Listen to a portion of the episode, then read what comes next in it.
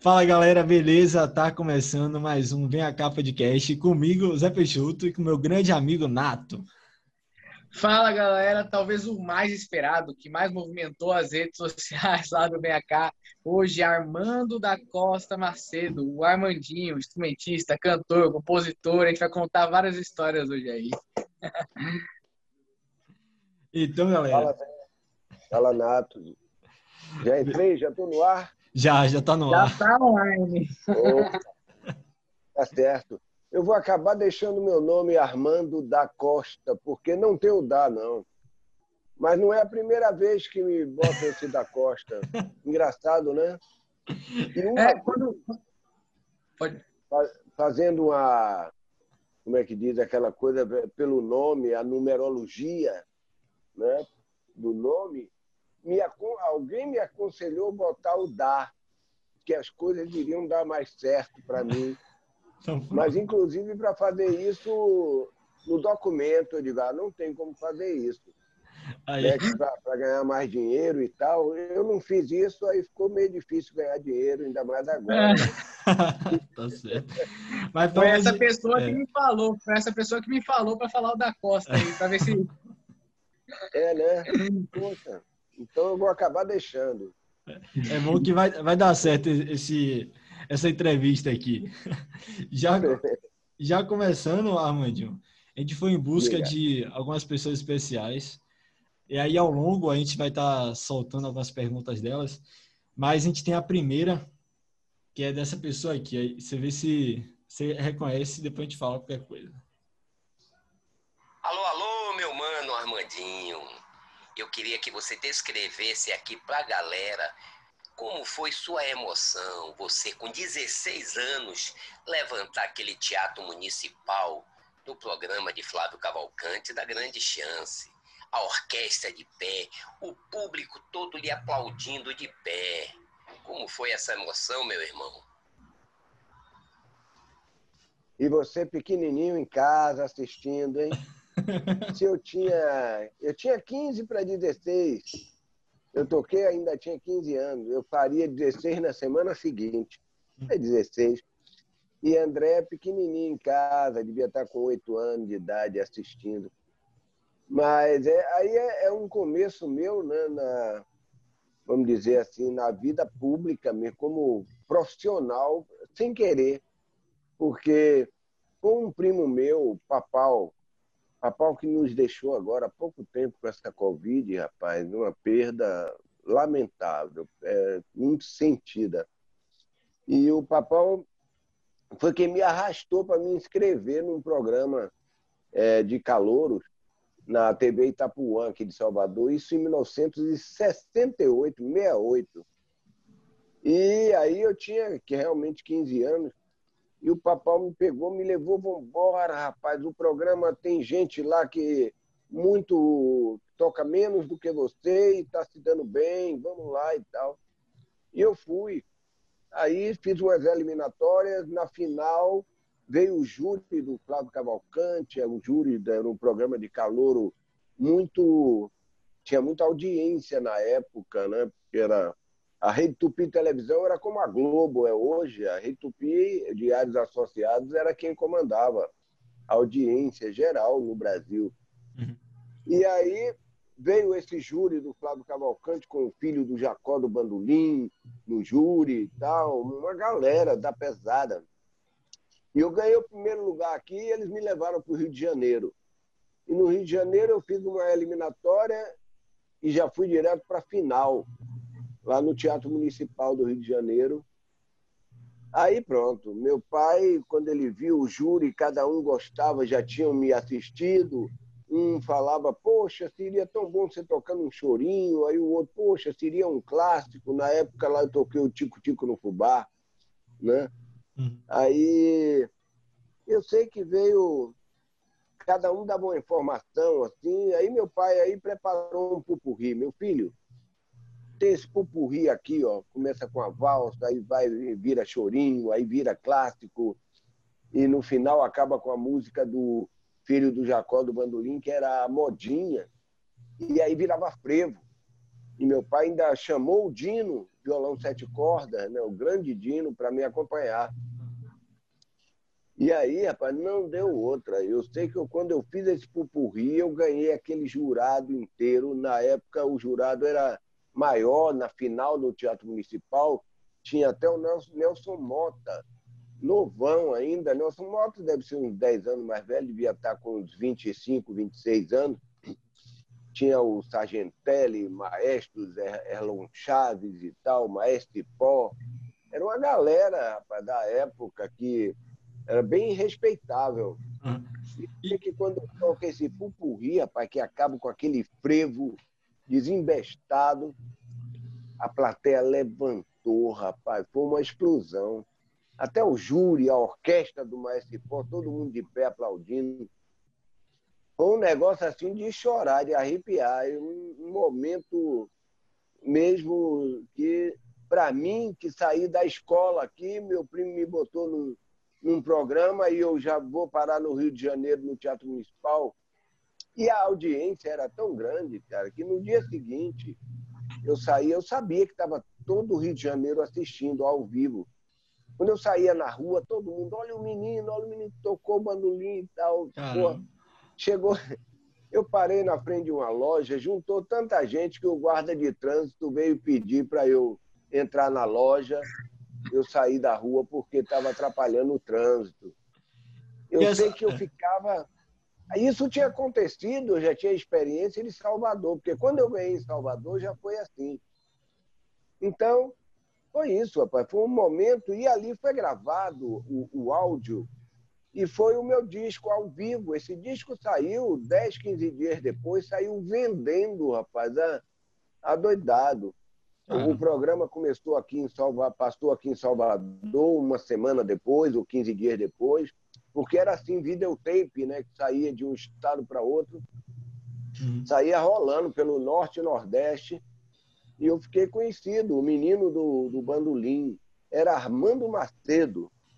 Então, foi assim, o que André comentou aí, esse foi o, o, meu começo mesmo profissional, porque aí eu começo a gravar meus primeiros discos. Nisso eu já tinha tocado com 10 anos de idade no trio elétrico, né? Meu pai já tinha feito um trio só para meninos e eu era o solista. A gente chamava o, o trio Mirim. Caramba. Então, a minha vida começa assim, desde cedo eu já começo a gravar. Aí meu pai me pega, eu passei até parte do ano, né, seis meses de Rio de Janeiro, contratado da Rede Tupi Televisão, fazendo todos os programas da Rede Tupi. E acabei, meu pai me, me chamou de volta para Salvador para estudar, né? Eu tinha largado a escola, parei um ano de escola. Isso quantos anos? Queria, né? isso, isso quantos anos você parou?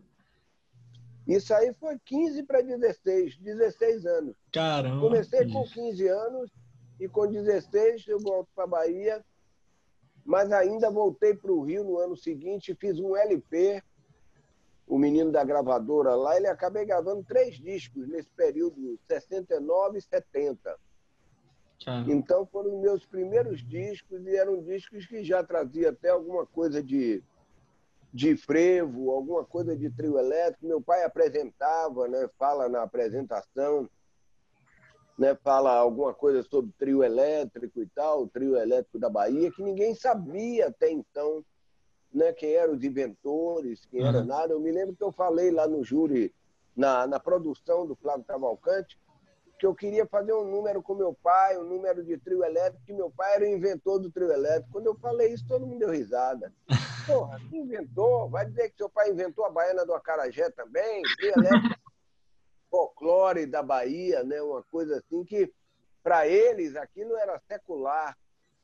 E aí, quando meu pai foi lá, ainda falou, digo, olha, o trio elétrico não pode ter 100 anos, não, porque não existia instrumento elétrico. Eu, tenho, eu, elétrico, eu tenho 50, como é que o trio tem, tem 100? Imagina. O trio elétrico existe a, a, depois da eletricidade, né? dos instrumentos elétricos que eles inventaram. Né? Uhum. Dodô e Osmar foram os inventores desses instrumentos. Primeiros instrumentos de cepo, de corpo maciço, eles fizeram por conta deles, não foi? Dodô já fazia o captador, né? era aquele o, gênio da época né, na eletrônica, porque ninguém sabia nem o que era isso aqui. Já se fazia na Europa e tal. Então, Dodô, como era eletrotécnico, né? e meu pai, como queria essa ampliação de som, né? foi um encontro assim, Dodô e Osmar, foi um casamento que era ali, como meu pai dizia, né? era inseparável, né? eram parceiros em tudo. Né? Eles deram a parceria, Dodô na eletrônica, meu pai na música. Então, aquele cavaquinho de meu pai, que ele tocava desde menino com afinação de bandolim, acabou sendo eletrificado e é o instrumento que eu acabei botando o nome de guitarra baiana, porque no, no meu tempo, já com as minhas influências né, de Beatles, Jimi Hendrix e tal, toda a, o, eu passei os anos 60 para 70, eu queria mostrar, porque eu desenvolvia muito bem, era naquele cavaquinho, né? E eu queria mostrar para todo mundo que o meu cavaquinho era, era moderno, era pop, Sim, era rock. Né? Eu, não, eu não queria é, é, é, passar uma linguagem da coisa regional ou de charanga carnavalesca, não. Tanto é que eu começo a fazer no meu trio elétrico formação de banda.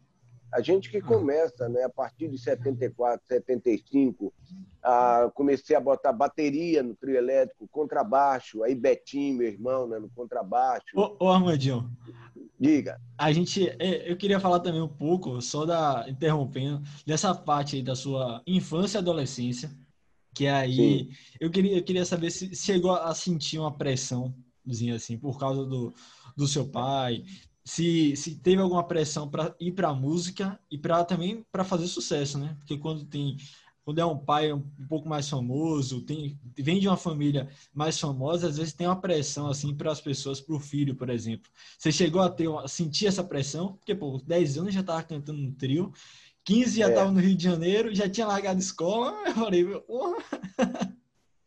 Você chegou a sentir essa pressão? Travou.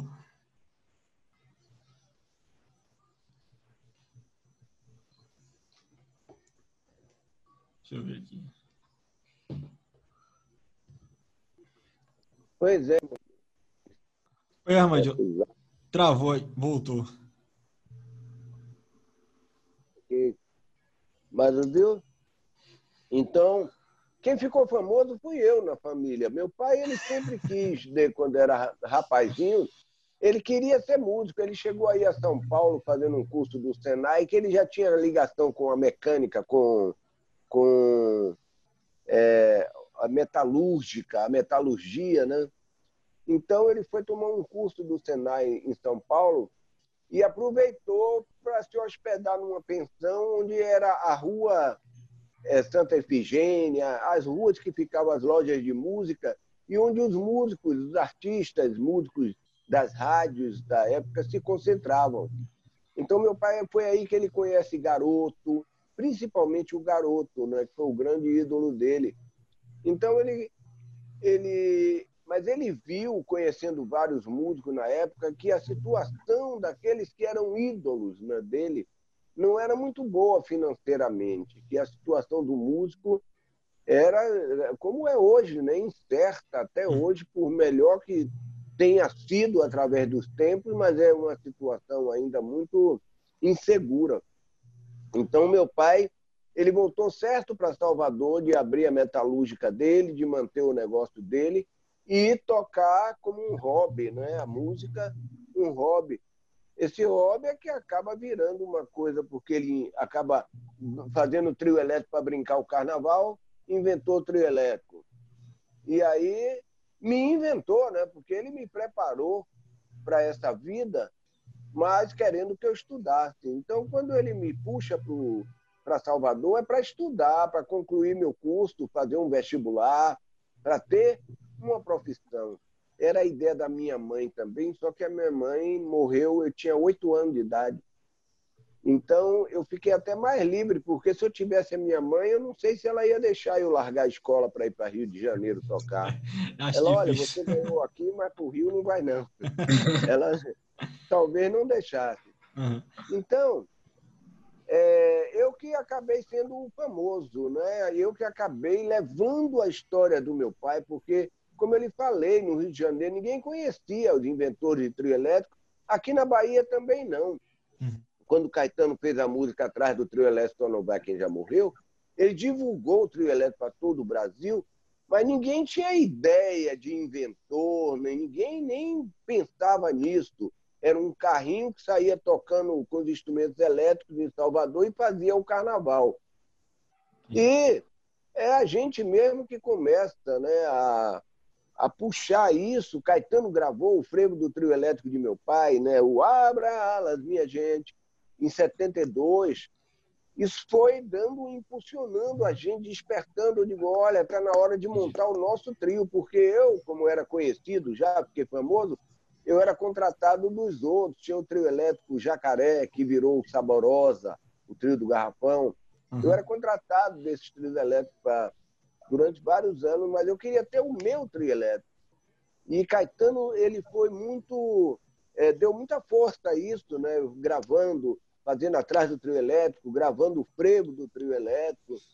Então, isso foi gerando curiosidade né? das revistas. Veio a revista Veja, fazer uma entrevista com meu pai, com Dodô, e levaram o Caetano Veloso também, lá para casa do meu pai. E nós fomos, os quatro irmãos, tiramos fotos juntos, né, com o Caetano na época. Uhum. Em 72, Caetano ainda usava mortalha colorida, né, aquele cabelão enorme.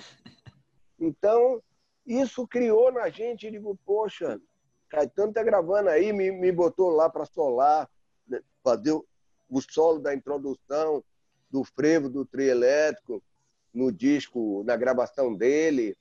Tocou muito em novela na época. E aí, pronto, veio aquela vontade, vamos fazer o nosso, o nosso. Em 74, meu pai consegue, através do governo do estado, né, uma verba para montar. Ele já tinha metalúrgica e monta o caminhão. Dodô montava o som, que era o cara que tinha o melhor sonoridade, porque antigamente não se contratava som não tinha som que se contratasse para trio elétrico, não. O som do trio elétrico era uma coisa toda exclusiva de trio elétrico. Era aquele som de cornetas que só existia aqui no trio elétrico. E foi um som que meu pai adaptou né, para o cavaquinho, que era o melhor, era o que projetava o cavaquinho mais longe possível. E o som do cavaquinho é que fez a, o sucesso do trio elétrico todos que foram aparecendo depois do Dodô Armar botavam o cavaquinho. Era o som do cavaquinho eletricado, era o som do trio elétrico. Então, esse som, e todo mundo imitava meu pai na época, mas dessa. O público não sabia, de, não tinha relação com isso. Não era música que tocava no rádio, uhum. né? não era não era sucesso de rádio, de mídia, né? não tinha mídia, né? era uma coisa que acontecia só durante o carnaval. Então, o povo da Bahia, é, os, os, primeiros cinco anos foi meu pai, Dodô, com aquele triozinho deles que foi crescendo, virou caminhão, botou iluminação, patrocínio da Fratelli Vita. Cinco anos depois começa a surgir outros, né? Conjunto Atlas, Conjunto Cinco Irmãos. Aí o povo, o nome trio elétrico era o nome do conjunto dele ele não chamava o caminhão de trio. Vamos fazer o caminhão para tocar o trio elétrico, que era o uhum. conjunto. Então ele escrevia na lateral o trio elétrico. Aí Só que quando, quando começou a aparecer outro lá, aí o povo, é, lá vem outro trio elétrico, lá vem outro trio elétrico. Aí pegou o nome ele, não, o trio elétrico somos nós. É o nosso grupo que é trio elétrico. Sabe? Mas o povo não queria saber. Não, é outro trio elétrico ali, é outro ali e tal. E aí o nome trio elétrico virou o nome do caminhão. Isso é um negócio interessante também, né? E é um trio elétrico, e o, era o nome do conjunto, porque quando eles tocavam nos fins de semana, nas festinhas, tinha um outro integrante que era o Temístocles Aragão. Era o Temi. E o Temi, é, primeiro era dupla elétrica. Quando o Dodô fez um trio limpa Temi, para ele tocar também nas festinhas com ele, Aí ele vai, pô, não é mais uma dupla, é um trio, é um trio elétrico. E o nome foi mais. Uhum. pegou melhor, né? O nome trio elétrico era o nome do conjunto. Olha, vou levar o trio elétrico para tocar aí na tua casa. Já pensou? Você fala é. uma coisa dessa hoje, neguinho, porra, vai trazer um trio elétrico. Você tá doido? Aí, vou levar o trio elétrico lá para o seu aniversário. Aí pá, ia com o conjunto dele. Só que no trio elétrico, como Dodô e Osmar eles eram mais juntos o tempo todo, é, tinham, tinham outros integrantes que faziam parte né, no, no, no, grupo quando era em casa. Mas no trio só funcionava um cavaquinho e um violão, porque era um canal só de som para sair tudo. Uhum. O violão ficava no grave e o cavaquinho no agudo. Não tinha como entrar outro instrumento. Eu me lembro do meu pai falando isso. Se entrasse o trio Lean, ele embolava o som num canal só, embolava. Não tinha como. Meu pai Solar, que era o solista. Então nunca saiu o terceiro no trio elétrico. Nunca teve, então, o trio elétrico. Elétrico em si nunca teve. É, é, sempre foi a dupla, Dodô e Osmar. Quando eles fizeram a música, ainda em 53, né, que a, com a letra, que é o frevo, abra alas, minha gente, que o frevo vai passar. É o famoso trio de Dodô e Osmar. Era famoso pelo carnaval. Uhum. Não era famoso, né? ninguém sabia. Né? Quando eu falei no Rio de Janeiro, quase que eu apanhava no meio da, da produção lá. Ô, Armandinho, Armandinho ah, uma coisa diga. que eu estava, quando eu estava até pesquisando, é, exemplo, ah, surgiu o, o, trio elétrico porque eles tinham, eles usavam é, eletrônicos, né? Eles, eles usavam um, os equipamentos elétricos para trocar o som deles era diferente. E aí eu sempre fica, ficava na dúvida desse terceiro aí. Porque eu fiquei, eu fiquei, pô, só tem dois. E aí a galera chama de trio, eu, eu achava que o terceiro era o carro. Eu nunca achei que ah. o terceiro tinha, tinha outra Engraçado, pessoa. Né? É. é porque era o nome do conjunto, não era o nome. Se fosse para o caminhão já, olha, vamos fazer um trio elétrico no caminhão. Se fosse uma coisa assim, poderia ser, né? Os três lá em cima. Mas não foi, era o nome do conjunto que ficou ficou forte. Eu acho que no primeiro ano na Fobica ainda era dupla elétrica. Uhum. Eles tinham nome mais para eles, porque não era uma coisa que se divulgava, se divulgava em jornal, em nada. Porque eles tocavam, não, era, não eram coisas oficiais, não. Eles faziam festinhas de aniversário, de amigos.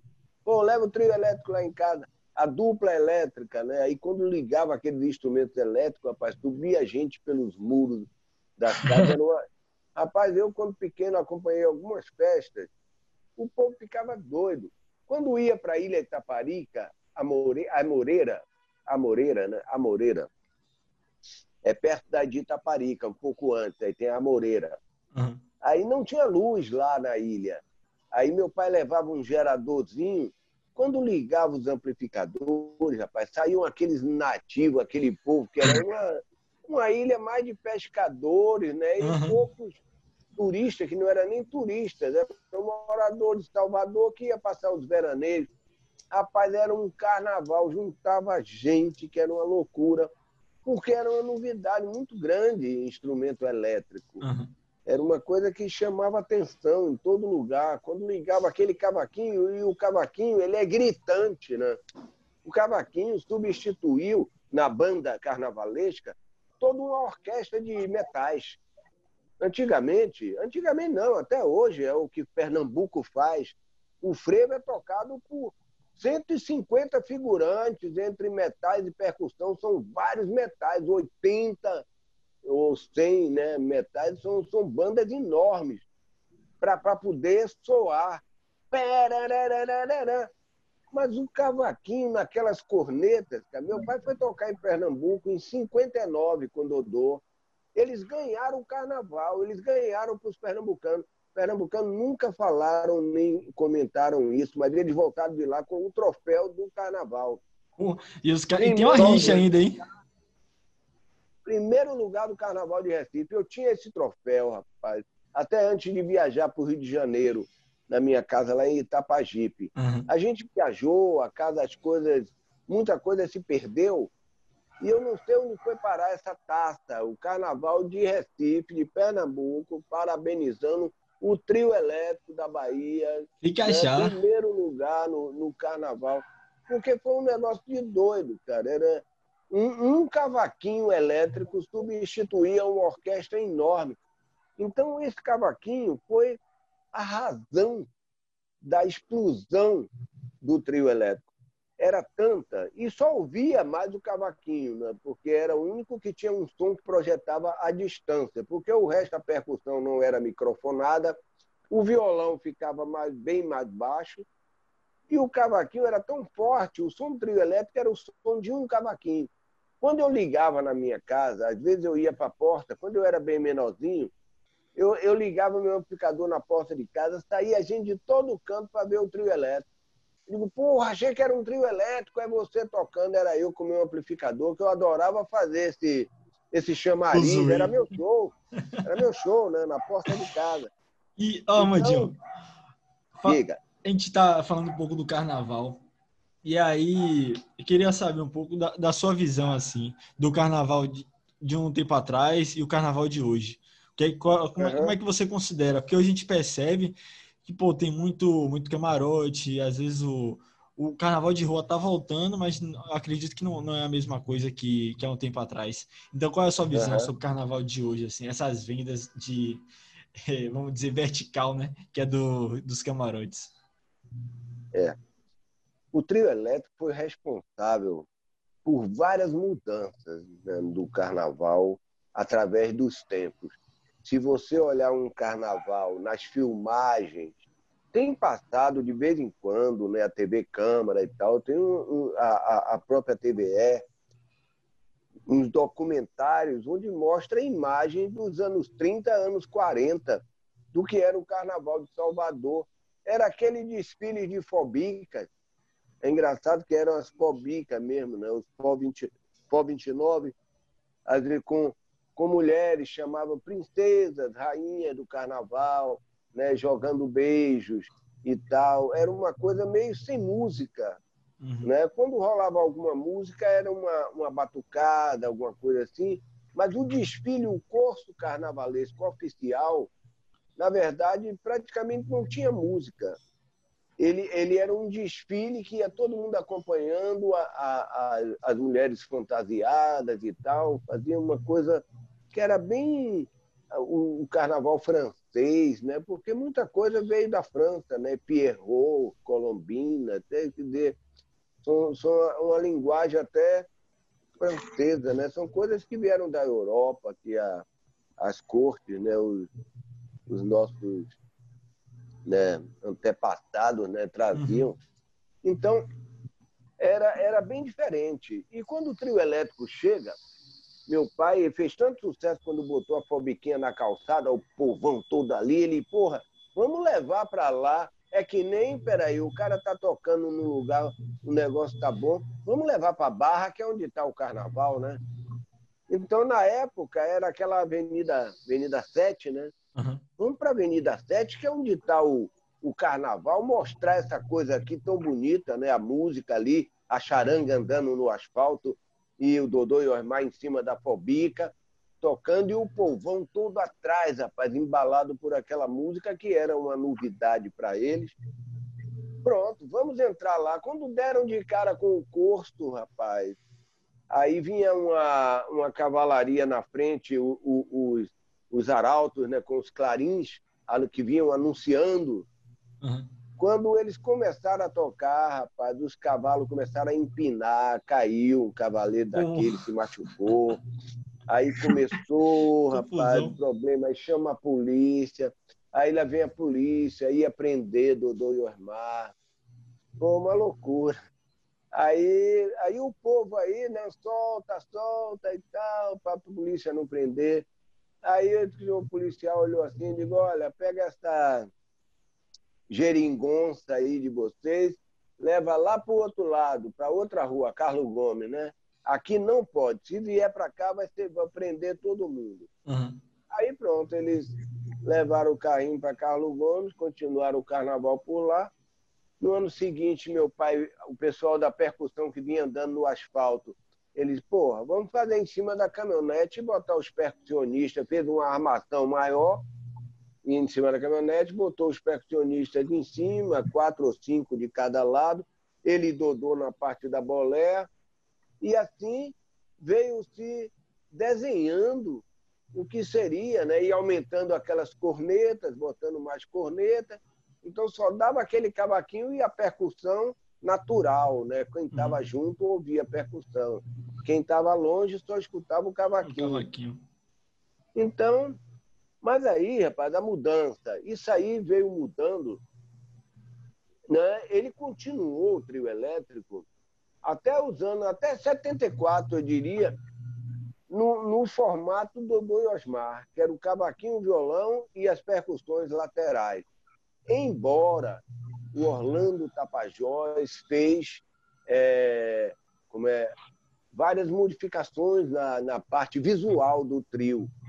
O Orlando, nos anos 60, foi um cara que fez esse crescimento do trio elétrico, né, estético né, do trio elétrico. O som, eles imitavam, eles copiavam, né, o meu pai, os meninos de cavaquinho, sempre seguiram a linguagem do meu pai ali tocando, mas eles foram melhorando, dando outras formas.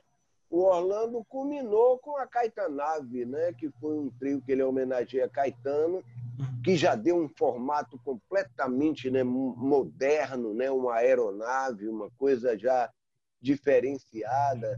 Foi muito interessante. Mas, musicalmente, é a gente que começa a mudança, porque quando eu volto ao trio elétrico, a minha cabeça já era Beatles, já era Hendrix, já era Led Zeppelin, já era banda. Eu não queria fazer uma charanga de carnaval, eu queria fazer minhas músicas já preparadas, os arranjos, as entradas. Tanto é que no segundo disco do trio, o primeiro eu homenageei Dodô e Osmar, Jubileu de Prata.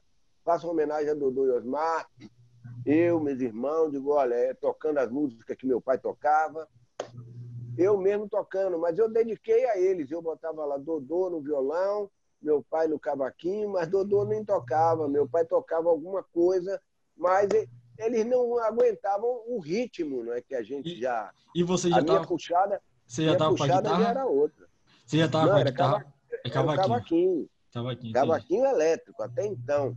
Entendi. Mas eu já queria que fosse uma guitarra. Eu já e a velocidade que eu puxava não, não dava para ele, né? Meu pai, quando eu puxava um, um doble morte, que é o pombo correio e tal, ele aí pegava lá e tocava. Mas o, o, o, o, Dodô já ficava mais difícil, né? Dodô, ele estava nos últimos anos dele, né? Já veio dando aquela ficando mais devagar, mas adorando. Até o último ano ele estava lá em cima com a gente, acompanhando, montando o som, que era ele ainda, até 78, que fazia o melhor som de trio elétrico, com qualidade, porque ele tinha. Era ele que fazia os amplificadores, os transformadores, então ele fazia tudo reforçado. Eu nunca vi queimar um amplificador de Dodô na rua, rapaz, não queimava nada. Era uma capacidade ali com essa, essa parte né, do, do trio, que era a, uma coisa importantíssima, né, que era o som. Né? Meu pai com a música. Então, a coisa andou assim. Só que a gente, a gente no segundo ano mesmo do nosso trio, eu já queria, eu botei a bateria, já tentei eletrificar uma bateria, Betinho no contrabaixo. Eu queria botar minha banda ali em cima. E Moraes, como tinha gravado com a gente o Jubileu de Prata, no Rio de Janeiro, eu chamei ele, vamos lá para o trio, mas não chamei ele para cantar, não. Eu convidei ele para vir para o trio elétrico, porque não tinha cantor. Né? Eu digo, não, você fica lá com a gente, curtindo o carnaval em cima do trio. Eu sei que num determinado momento, meu pai pega um microfonezinho que ele dava, boa noite, meus amigos, chegando, né? Uhum. Aí a gente chamava o microfone de meus amigos. Quando o Moraes viu esse microfone, ele, Armando, pega ali os meus amigos, vou, vamos, vamos, cantar, vou cantar o, o, o, o, Jubileu de Prata. Eu digo, mas rapaz, o som é de corneta. Ele, não, vamos lá, vamos cantar, pega ali o meu. Ele já doido para cantar, né? Ele estava uhum. ali acompanhando aquilo já horas e tal. Aí pronto, pega o microfone aí, pega, quando bota para voz, aí apita, apita, baixa mais, não, controla. Aí Moreira ficou procurando uma posição no caminhão. o melhor lugar e acabou se distanciando de algumas coisas assim para poder pegar o som. Uhum. Aí mandou bala. Quando ele cantou, aí meu pai ficou doido. Poxa, a primeira vez que eu vejo um cantor, é o primeiro cantor de trio elétrico. Anunciou isso na Praça Castro Alves. Caramba, ano seguinte chegou Novos Baianos com o Pepeu lá, que eu tinha. Foi a primeira vez que o Pepeu subiu no trio, no ano anterior, foi no meu, né? E eu chamei ele, eu disse, vamos lá, eu fã de Pepeu, né? Comecei a mostrar a ele o cavaquinho, olha, Pepeu, comecei a passar afinação para ele e tal. Aí pronto, dois anos depois, Pepeu já está lá com o trio dos Novos Baianos, já empunhando a guitarrinha baiana. E aí Baby viu Moraes cantando. Aí perguntou, Armar, pode cantar no trio elétrico? Porque eles tinham som de caixas, eles tinham o PA do show deles, eles botaram no trio elétrico. Aí pronto, tem, pode cantar. Aí meu pai, o trio é de vocês e tal. Aí começa a cantar. Aí começa a introduzir a coisa do PA no trio elétrico. Então, com essa. A gente todo ano fazia um disco, que era o disco do carnaval, quando chegava. Era, era para a gente foi a fase boa, né? a fase. Porque era quando se fazia a música do trio elétrico. Não era outro tipo de música, não. Era música de trio elétrico, era música que era para aquilo ali. E foi uma música, a gente levou uma linguagem tão banda, tão assim, é, mais chegada a um MPB, ainda mais com a participação de Moraes, né, que, que fazia letras contando a história do trio elétrico e tal. Essa música passou a tocar né, nas rádios, inclusive quando a gente grava o Varre, Varre, Varre, Vassourinha, isso estoura no Brasil inteiro. A música tocou assim de norte a sul do país. Foi um momento assim muito muito bacana. E começa o nosso trio com essa onda de tocar baixo, é, bateria e, e transformar realmente o cavaquinho, mostrar que o cavaquinho é uma guitarra, pode ser rock, pode ser Beatles, Hendrix, pode ser. Começa a atrair os cabeludos começa a chegar né, os Caetano Veloso, né, do nosso trio elétrico. Uhum. Aí aparece Luiz Calda, garotão, tudo cabeludo, né? Aqueles meninos, todo mundo que queria tocar. Começa a ver o trio, no trio elétrico uma banda de rock, começa a querer aprender também a tocar. E assim a coisa começa, né? O Jerônimo, que fazia percussão com a gente nos primeiros trios, começa também a tocar guitarra baiana, todo mundo começa a tocar espelhado. O repertório que se tocava era o nosso, a música que a gente fazia. Isso daí foi a base, abriu o caminho, inclusive com, a, é, com os Ijexás. O Moraes começa a botar na, na uhum. música, no, no, no, nosso repertório, o, o Ijexá. Aquele babá de moça no Carapuá. Começa a entrar umas coisas mais, né? De dia não tem lua. Uhum. E o swing, o swing diferente. Eu, com a Cor do Som, as músicas que eu fazia na Cor do Som, Zanzibar, o Zero, os trios elétricos começam a tocar. Então começa a haver uma mistura né, entre cor do som, entre o que a gente fazia, e os trios começam a absorver isso. Olha, você pode, o pessoal não fala muito isso não, mas a base de tudo que veio depois foi aí.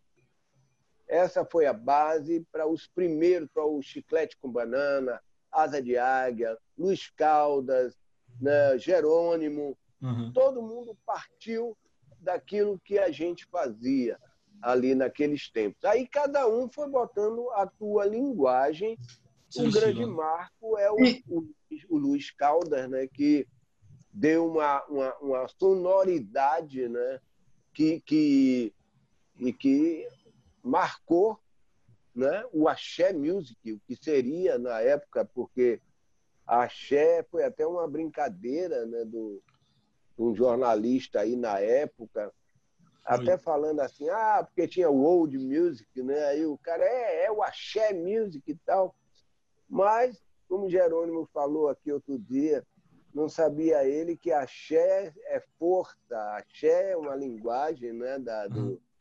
do, né, do, do de santo, né, de que é quer dizer força, quer dizer é, caminha, abrir caminhos, né? Axé é tudo de bom. Então, enfim, foi uma coisa boa, né? Que, porque daí começou a surgir tanta coisa, tudo que tudo que aconteceu, o axé tem uma fase maravilhosa, inclusive musical, né? Porque várias coisas surgiram, inclusive o samba reggae, né? Que eu considero assim realmente o, o, o ritmo mais definido né? dessa história musical, né? O ritmo novo e mais bem definido, porque axé não tem definição rítmica. Axé seria tudo aquilo que vem ali naquele clima de trio elétrico e com aqueles artistas é. ali. Porque tá, nem é. com Gilberto Gil nem com Moraes se chamou de axé. Toda menina baiana tem. Isso poderia ser axé se fosse cantada por Netinho, Luiz Caldas. Né? Então, uhum. é uma coisa que fica meio no meio, assim, né? não tem. Mas o samba reggae não. O samba reggae é uma batida definida e muito bem né, é, é elaborada. Né? O Neguinho do Samba e toda essa galera aí que faz o afro. Eu acho que isso tudo se incorpora. Né? Aliás, tudo se incorporou. Eles se incorporaram ao trio elétrico, a música do trio elétrico também se incorporou a toda essa batida e virou uma coisa só, o que é o som da Bahia, né? O uhum. som. E, gente... é isso. E Armandinho, é, entre esses carnavais aí, o que, que rolava mais? Era show aqui na Bahia? Era visibilidade de fora? Você fazia no Rio de Janeiro, São Paulo? E a impressão da galera de lá também? Eles valorizam bastante esse som daqui, mais do que aqui internamente, muitas vezes? Sempre. Olha, o, o que aconteceu até no tempo que a gente fazia quando começou a Cor do Som, a Cor do Som estourou para o Brasil inteiro em 79. Isso deu uma puxada no nosso trio elétrico, nas nossas músicas. Foi aí que o Var Vassourinha estourou no Brasil inteiro. Uhum. A gente foi para a Warner, né, que é uma gravadora mundial. Então teve uma projeção que a gente viajava o Brasil inteiro e tinha uma, uma importância. Eu achava muito bacana, inclusive, era, era bacana isso, porque nos anos 80, até quando começou esse movimento musical baiano e tal, a, a Bahia tem muito isso, né? De, é, não é menosprezar, mas esquecer um pouco o passado. Vamos ficar com o novo esquece. O... Então, pô, quando, principalmente quando eu ia para São Paulo, eu sentia que se dava uma importância tão grande à nossa história, que eu adorava isso, eu adorava tocar em São Paulo, principalmente, né? Tanto de público, que você tem um público enorme lá, você tem. E um público que é quer ser mais esclarecer, quer esclarecer mais né, as coisas da história, valoriza. E os programas de rádio eram assim. Eu digo, olha, rapaz, a Bahia precisa aprender isso, a Bahia está. Né, as rádios ficam esquecendo um pouco a gente. Quando chega aqui, pô, é uma importância que se dá, né? Como se a gente fosse rei na Bahia, né? chegando lá. Então, é, sempre teve, um, sempre se deu muito valor fora. Eu via isso principalmente no sul. O norte e nordeste era totalmente é, levado pela música baiana. Se você saía assim é, da Bahia para Aracaju, era o segundo carnaval da Bahia aí ia subindo, isso foi alastrando, foi por todo o Nordeste, cara. Então, é uma, uma, música, e o Axé Music projetou isso nacionalmente de uma forma. Né? Primeiro foi Luiz Caldas, depois o rebento de Daniela Mercury, né? Isso virou uma coisa internacional, né? Então, daí, né, vem é, é o Carlinhos Brau, a Margarete, é, Ivete, né? São deuses e deusas até hoje, uhum. né? Com toda a invasão que teve no Carnaval, porque o Carnaval de Salvador passou a ser um palco muito visado né, por, por todos os artistas. E até hoje é assim, né? não é à toa que vem aí a Anitta, né? o, o Gustavo Lima e tal. Eu, eu fico, eu acho que eles estão muito bem convidados para o Carnaval da Bahia. Eu acho que muito, serão sempre muito bem recebidos, mas em cima dos trios elétricos dos baianos. É. Eu acho que os dirigentes de trio não podem ficar de fora, não podem perder o seu carro. Então, esses dirigentes baianos, Margarete Menezes, o próprio Carlinhos Brau foi perdendo espaço aqui, né, com toda a força que ele tem de mídia, o Luiz Caldas, sabe, é, Jerônimo, essa turma que faz parte do carnaval, da história do carnaval, foi perdendo. Então, a, o empresarialismo né, do carnaval prefere pegar o que é sucesso atual, né? Vamos pegar fulano porque vai trazer um milhão de pessoas, vamos fazer isso. É a coisa empresarial que esquece, né? A, a, a origem, a, a, origem né? As coisas Cultura mais mesmo. tradicionais e que refletem o espírito baiano. Hum. Isso não podia nunca se perder. Eu espero que depois dessa pandemia se dê uma reestruturada. A gente tem um carnaval, cara, desde os blocos afro. Os blocos afro era para ser na Bahia, como é escola de samba no Rio de Janeiro, sabe? Ter o apoio, ter uma coisa forte assim para para ser bonito, para ser representativo, é o que mais representa a Bahia. Todo mundo, quando vem para cá, turista, o que é que leva da Bahia? É a camisa do Olodum, é não sei o quê de, de Búzios, é e tal. Quer dizer, é uma história da Bahia que precisa estar, tá, né? É a roupa do Ileaê, a roupa de Gandhi, sabe? Eu, eu acho que, poxa, os artistas vieram buscar aqui, né? É. A bateria do Olodum, né? Pô, Michael Jackson, Querendo, querendo ou não, Armandinho, o carnaval é um grande palco, né? Dos cantores aqui, da, aqui os cantores regionais. Então, se tira é. esse espaço, vai acabar enfraquecendo, vai acabar tirando espaço de uma banda surgir, fazer sucesso, porque é. já vai ter uma consolidada, exemplo, do, de lá de fora, para vir para cá e tomar, meio que tomar o lugar dele e tomar também a, a, a atenção do público, né? uhum. né? Então, a gente realmente, é. isso que você está falando, é, é bom estar tá renovando isso, porque é importante ter cada um ter seu espaço, os cantores daqui, eles garantirem mais espaço no carnaval. elétrico tinha que ser até o que Gilberto Gil fez, Expresso 2222. Ele ia ali, o comandante, e ali ele convidava a Sandra de Sá, né? Vários. Eu fui uma vez o convidado, ele fez, olha, vai você de um lado ou do outro. Nós dois aqui convidando os artistas todos que estavam lá para participar. Paulinha Toller, olha só, não tem nada a ver com o carnaval, né? Mas era bonito, era bacana. Convidado, aí sobe, canta três, quatro músicas, maravilhoso, o público adora. Né? Sandra de Sá, Tony Garrido, toda essa galera estava no dia que eu estava lá no Trio de Gil eu digo, pô, isso é bacana, estão aqui dois baianos recebendo, né? Hoje uhum. seria a Anitta, seria né, Gustavo Lima, seria. Né, mas, mas tem que ser isso, é, é que nem é, é, a nossa escola aqui. E tem o seguinte, um trio elétrico levando assim uma coisa, um artista desse que não tem representatividade nenhuma baiana para o mundo, Aqui é o palco que está indo para o mundo inteiro durante o carnaval. Está aí as câmeras da, da Europa, do Japão, Estados Unidos, o mundo inteiro está vendo. Eu sei porque eu saio no carnaval, o nego me fala da Austrália, me fala, não sei, pô, eu vi você, você estava com a roupa tal, você estava assim assado, pô, não sei o quê. Eu digo, porra, que coisa boa, ele está sendo visto no mundo. Aí você estava falando de carnaval da Bahia, do trio elétrico e está tocando uma coisa que não representa nada esse ambiente baiano, nem na música, nem na nem, em tudo mais, né?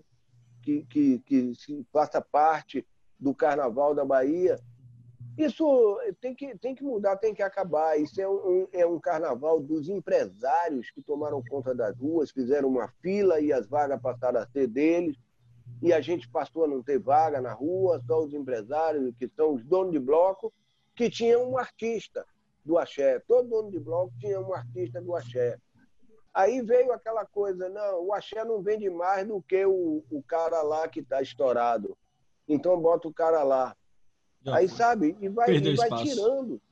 E, e nisso, não vem coisa nova aí, não acontece. A rádio também não, não, não, não ajuda.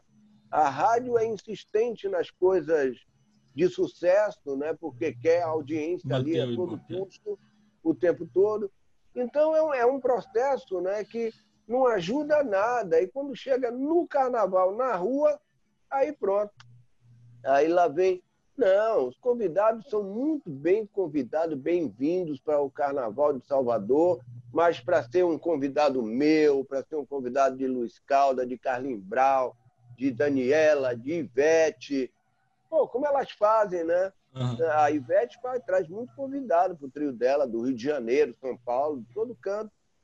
Pô, maravilhoso, mas é ela ali, a baiana Ivete, ali levando o trio, a música, a história. Eu acho que carnaval tem que ser assim, não pode entregar empresário simplesmente vender o trio elétrico para sei lá o quê. Né? Às vezes eu, eu, eu, eu, eu morando aqui em Ondina, às vezes eu desço do meu trio, eu estou em casa aí desço e vou ver o que os trios que estão chegando. Rapaz, me chega tanto trio que eu não sei da onde vem o camarada que está tocando ali. Eu digo, o que é isso, cara? Não, não tem nada que ver com carnaval. Às vezes não tem nem muito público. Mas eu fico, rapaz, o que é isso? É o dono do bloco, o dono da vaga, que vendeu. No fulano de tal lá, pagou, teve dinheiro, pagou, Já comprou foi. o negócio. Então isso não pode, isso tem que acabar. Tanto que os dias que eu acho que a galera mais curte aqui, pelo menos quem mora aqui mesmo, são aqueles dias do pré-carnaval, que tem os bloquinhos, que rememora bem o que você estava falando do início ali, que era mais uma brincadeira, a galera se unindo para festejar e tal, não aquela coisa comercial de festa, de estar tá com camiseta do negócio, e você só poder entrar, acordes e tudo mais. Você falou bastante, Armandinho, das suas referências de fora, né, para montar o estilo de banda. E como que você acha, isso já teve impressão ou algum tipo de retorno da galera de fora do país sobre o som da guitarra baiana, desses ritmos? São coisas que não tem lá, né? É uma coisa uma música muito mais calma, muito mais lenta, muito, muito diferente. Uhum. É, quando você tocou, é, já teve algum feedback muito diferente? O que eles acham disso? Olha, existe uma. Quanto ao, ao instrumento, o instrumento Claro que foi, ele foi feito e desenvolvido aqui, até quando eu comecei a querer fazer dele uma guitarra, que já era né, um instrumento elétrico similar a toda guitarra, mas o querer fazer dele uma guitarra, e o importante disso é a linguagem musical que eu desenvolvi, eu, Haroldo, né, essa linguagem que a gente desenvolveu né, nesse instrumento. Porque, principalmente hoje em dia, é como um pessoal fala, não, mas esse bandolim elétrico já existe, não sei aonde, já tem. É, pode existir até um igualzinho à guitarra baiana. A Fender passou a fazer de cinco cordas, mas depois que eu fiz. Mas muita gente fala assim, é, a Fender já fez isso, já fazia, principalmente os baianos. É engraçado isso, né? como eles tendem, tendem a desfazer. Eu digo, olha, eu não sabia que tinha. Se eu soubesse, eu comprava uma. Eu, eu não ia me preocupar em fazer. Eu saía e comprava. Nas viagens que eu fiz para fora. Uhum. Mas o importante, que vai além do instrumento, porque hoje você tem electric medley né, em todo canto, principalmente nos Estados Unidos, o que pode vir a ser uma guitarra baiana. Mas o que é que retrata hoje a guitarra baiana é principalmente a música, né? essa linguagem né, que a gente desenvolveu e que é engraçado porque às vezes a gente eu toco no guitarrão Haroldo, meu irmão, tem uns dois pregos dele que ele gravou no guitarrão, né? no, no trio elétrico. Uhum. E muita gente fala, poxa, aquela guitarra baiana que você tem um som encorpado e tal. Ele, não, não é guitarra baiana, é um guitarrão. Mas a linguagem que ele imprime no guitarrão, da música, é, é de, é, é que leva a pensar na guitarra baiana. Então, Haroldo, meu irmão, ele tem me falado muito isso. Eu digo, Armando, não é um instrumento, não. instrumento hoje em dia tem eletromeno, tem não sei o quê, tá, tem tudo aí espalhado pelo mundo. Aí neguinho vai pegar uma guitarra baiana lá nos Estados Unidos, vai tocar um jazz que não vai ter a cara da guitarra baiana, não vai ter, não é a linguagem. Então, o mais importante do que o instrumento é a música, é a forma de tocar que a gente desenvolveu. Essa forma de tocar é que muita gente bateu no ouvido e fala, ó, você tocando. Às vezes eu nem percebi, até porque estou um pouco surdo, né? Mas é engraçado, isso já vem de muito tempo, né? É, a gente está num restaurante e, pô, é você tocando. Aí, pô, quando eu, eu olho e digo, poxa, é mesmo. Eu digo, porra, como o neguinho sabe, capta logo a linguagem, né? Então, não é, não é tanto pelo instrumento. Eu acho que uma das coisas mais importantes, Haroldo tem me falado isso, e é muito verdade, é, é a música que a gente desenvolveu, a linguagem. Essa é que é que dá personalidade até ao instrumento. Assim como o nome também, porque eu pensei na época, isso nos anos 70, eu digo, rapaz, cavaquinho elétrico vai ser qualquer cavaquinho, neguinho vai chegar lá no, na, no samba, ah, fulano toca cavaquinho elétrico, cavaquinho elétrico, mas não vai ter esse direcionamento. A gente tem que falar alguma coisa que isso é da Bahia, é baiano, é da Bahia. Aí veio a, a coisa da guitarra baiana. O Moraes já tinha feito uma homenagem a mim, a Pepeu, do jeito baiano de tocar o guitarrão, né? E eu lembrei muito isso com ele. Eu digo, é, você fez aquela homenagem, mas eu quis dar, eu digo, olha, mas para mim guitarra baiana é esse instrumento aqui. Aí escrevi lá nos discos, guitarra baiana, e não deu outra, todo mundo para guitarra baiana. Quem dirigiu aquele som ali é único, é exclusivo. Uhum. É um cavaquinho elétrico que meu pai tocava desde criança, que não é nem o cavaquinho de Valdir Azevedo, nem o bandolim de Jacó, mas é um cavaquinho com afinação de bandolim. Mas o som é outra coisa. O, então, o esse som... Hein? Não, pode, pode, pode terminar. Pois é, então, o mais importante para a gente é, é essa linguagem que a gente deixou, desenvolveu, que Haroldo fez a escola né, do irmão Macedo, né, que ensina aos meninos a música trieletrizada nessa linguagem que a gente desenvolveu. Então, os meninos aprendem a tocar dentro dessa linguagem. Outros, alguns outros que não têm essa linguagem, toca de outra forma, emite um som que não parece guitarra baiana, você não pensa em guitarra baiana. Né? Se você ouvir um, um americano tocando né, o, o, o, a, a, guitarra, eu chamo de guitarra baiana, a Fender fez um, um bandolim que não é de cordas duplas, de cinco cordas, muito similar ao que a gente chamou de guitarra baiana.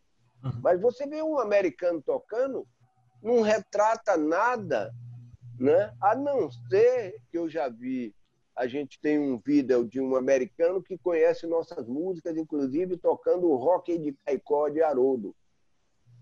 Aí sim, o cara aprendeu a tocar a nossa música, o cara passou ali na, naquele electric mandolin, né? Naquela, naquele instrumento, a linguagem trieletrizada, a nossa música. E isso é o mais importante, viu? Porque o instrumento ele vai evoluindo, vai crescendo, vai mudando, isso aí com o tempo né, acaba virando, futuramente não vai ter nem corda. Né? Isso já, já, já é feito hoje em dia, não é ainda muito muito bom de tocar. Né? Eu imagino, ainda não toquei, mas já tenho visto né, instrumento sem corda, só bater o dedo no lugar. Yeah. É, é, interessante, é como se fosse um teclado, né? Uma coisa. O, assim, mas... Armandinho, você é, falou desse alcance internacional que, que teve, tanto com, com o carnaval daqui, como também com o seu trabalho. E aí, eu queria saber como é que era a reação dos gringos quando viam, ouviam, né, o som da guitarra, porque era diferente. Então, você uhum. sentia que eles que eles ficavam mais mais agitados, você sentia essa vibração do público. E outra coisa, queria saber se você tinha receio, porque a gente estava falando com o Gustavo Câmara, que é da, DH, da DH8, é uma, uma banda de, de, de axé também daqui, daqui de Salvador. É. E ele falou que ele teve um, ele teve um receio quando ele foi, can, foi cantar em Maceió, eu acho, não foi Natal, foi Natal, foi onde? Você lembra? Natal. Natal. Natal. Ele teve um receio de sem saber se eu, o pessoal ia gostar ou não. Eu acho que você também deveria ter esse receio, ainda mais com, com em outro país, tudo mais. Você sentia isso também? Olha, a gente quando, principalmente nas primeiras experiências fora, a gente foi tão confiante que a gente estava com uma música nova, uma coisa para eles, né? Que não, não, não batia o, o, o, receio, não. A gente fez as apresentações mais importantes com a nossa banda no Carnaval de Toulouse, no, primeiro no Carnaval da Itália, não foi Carnaval, uma, uma, uma comemoração Bahia de todos os sambas e tal, que é uma semana de música com vários artistas da Bahia. Foi Moraes Moreira, foi Gal Costa, foi João Gilberto, foi Batatinha, foi Valtinho Queiroz. E nós fomos com a nossa banda, eu tocava bandolim com batatinha, com a turma, e no último show era o nosso trio elétrico, na Piazza Navona, em cima do caminhão montado por eles. Né? Tem até um filme que passa isso, ficou muito bonito, inclusive. E, velho, foi 100 mil pessoas na Piazza Navona, lotado, e o povo, sabe, ouvindo os comentários depois de jornal, foram foram muito bons e nisso gerou depois convite para ir para a França, para Toulouse, Carnaval de Toulouse, queremos o trio elétrico. Aí começaram, a... meu pai mandava desenhos e tal, eles fizeram lá, montaram o trio elétrico e a gente arrastou uma multidão. Toulouse fazia carnaval com escola de samba. Quando chegou em 86, eles levaram a escola de samba do Beija-Flor e, o, e, o, e a gente para tocar no, no, trio elétrico que eles montaram. A gente mandou o desenho, eles montaram. Pois, rapaz, não foi ninguém atrás da escola de samba, veio a multidão toda para trás do trio. e eles ficavam, era engraçado. Eu tenho uma cena assim de um francês que ele ficava olhando aquilo, aí ficava, ficava mostrando assim, puxa, boa, boa ideia, sabe? O cara, porra, que coisa incrível, sabe? Uhum. É, é, muito interessante. E o mais interessante é que eu, como eu fazia muita música instrumental, tocava um clássico, um Kizardas, quando acabava, uma coisa que você nunca viu uma multidão atrás do trio elétrico fazer era aplausos, mas aplausos assim teatrais, sabe? Aí, porra, aquilo, aquilo era diferente pra gente, sabe? De porra, você está habituado a galera tá ali pulando e tal, dançando, porque tem isso, né? Atrás do trio elétrico aqui, neguinho está mais querendo dançar né, do que ver, assistir show. Uhum. Né? Então, a gente ficava impressionado. E várias apresentações que eu fiz, né, nos Estados Unidos, inclusive, eu gostei muito de tocar em lugares que eram universidades, eu estava tocando com um grupo que, eu, que, eu, que a gente formou, que era o pessoal lá de Israel. Eu tenho até entrado em contato com eles para saber como é que tá lá as bombas, né? É, não, a gente está se cuidando aqui e tal. Que a gente gravou um disco. E eu fazendo apresentações com eles nos Estados Unidos, a gente fazia uma parte toda acústica. Aí bacana, todo mundo sentado assistindo, né? Que era tudo instrumental. Quando eu pegava a guitarra baiana, meu amigo, nas três últimas músicas, que eu dava uma alavancada e tal, puxava ali a música, rapaz, me saía. Aí vinham os doidos. Saía uma galera de cabelo pintado, punk, não sei o quê. Aí ia saindo essa galera do fundo que estava assistindo o show lá quietinho, né? Os cabeludos, como eu chamei aqui dos anos 70, né? mas Já nos tempos mais atuais, né, são os caras mais diferenciados, né, mais coloridos e tal. Aí vinham para frente, cara. Aí vinham para frente e ficavam olhando o instrumento. No final vinha fotografar, vinha perguntar, né? vinha. Né? O que é isso que tem uma linguagem que fala com a gente, né? Hum. É interessante, é isso que eu quis mostrar nos anos 70. Digo, olha, aqui é o que eu gosto, a minha linguagem, o que eu quero mostrar nesse instrumento é essa linguagem. Até botar música né, de Beatles, solo Hendrix. Aliás, chame gente, eu me inspirei no Jimi Hendrix para fazer a melodia. Eu é, tem uma música do Hendrix que tinha um fade e tal, e eu fiz a saudação do trio elétrico, que é a melodia do Chame Gente, inspirada no, no Hendrix. Então eu queria passar isso, eu queria mostrar no meu cavaquinho.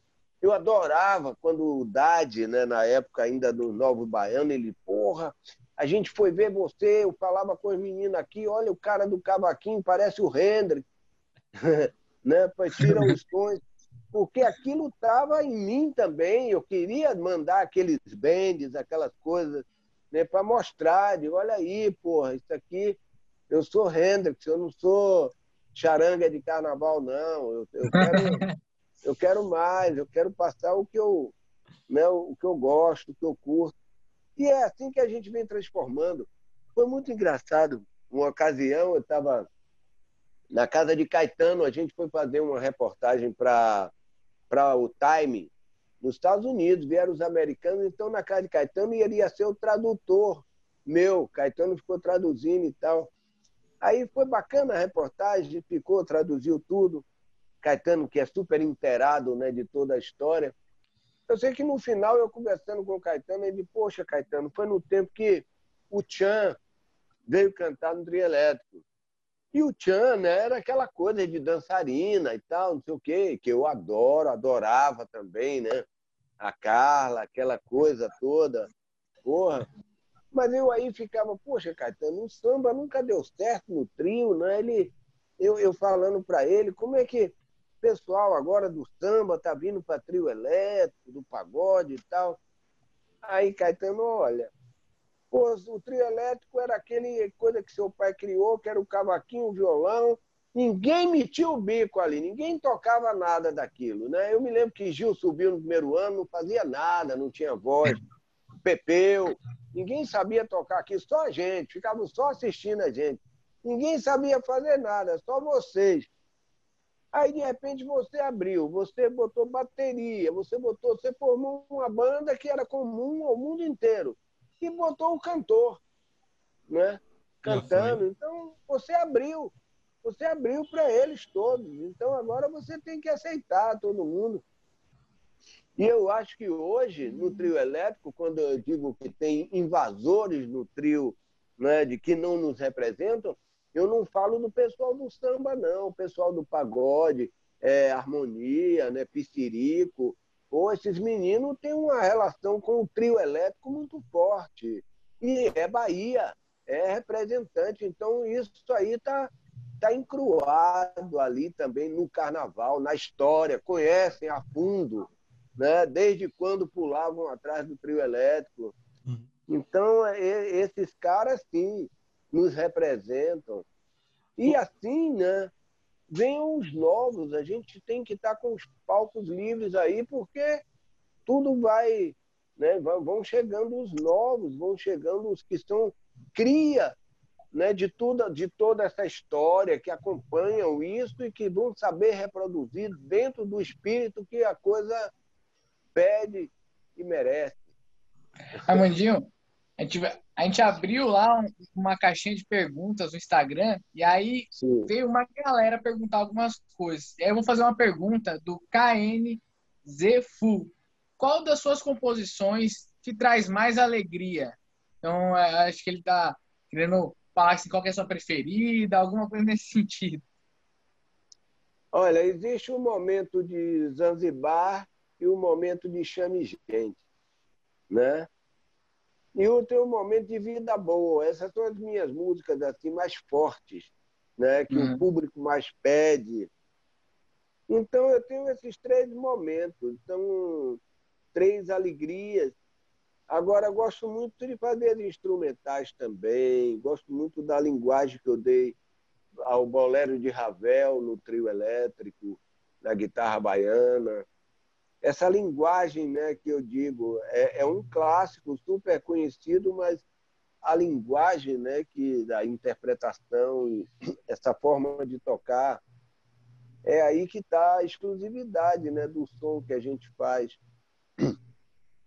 Mas é, essas são, são as músicas né, mais, mais importantes para o carnaval seria Chame Gente, né, porque é a música que fala desse espírito baiano, da alma baiana em torno do trio elétrico, do carnaval, e eu fiquei, fico muito feliz de ver até a galera do pagode, né? Esse ano, que não teve carnaval, mas teve uma live de três pagodeiros, o Léo, eu não, Tony Salles e, e Xande.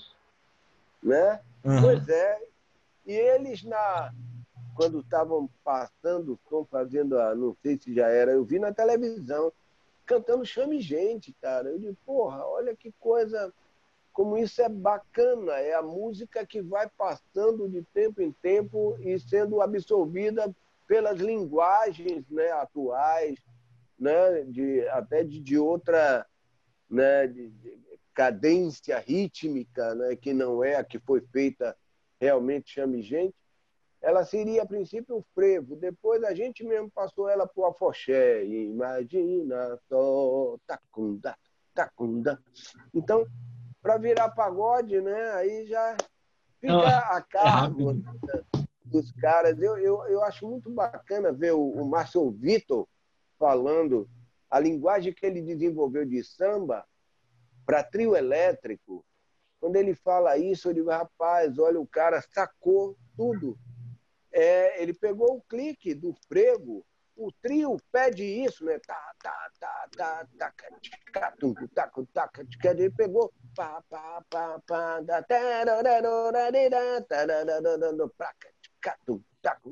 e puxou.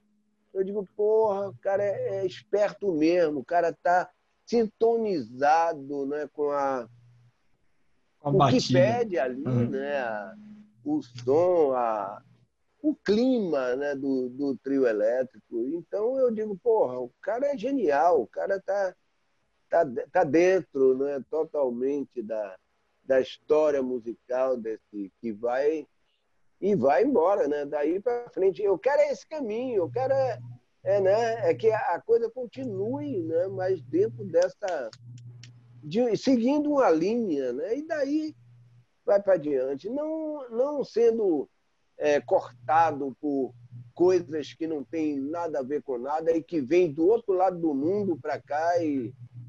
Mas tudo bem, né? A gente tem que respeitar também, mas precisamos dirigir isso como baianos, né? dirigir a nossa história, a nossa. É, a gente tem, Armandinho, um quadro que é Pergunta de Brother parece com, com o arquivo confidencial do, do Faustão. A gente pega uma pessoa especial é. para mandar uma pergunta para o nosso convidado. E aí eu vou, vou é. soltar aqui o, o vídeo, o áudio, né? Vó, aqui é a Amanda. O que você diria para alguém que quer seguir sua profissão? O quê? Eu não entendi direito. Vou botar aqui de novo. Amanda. Vó, aqui é a Amanda. O que você diria para alguém que quer seguir sua profissão? O que é que você diria para alguém que quer seguir a sua profissão? Ah, sim.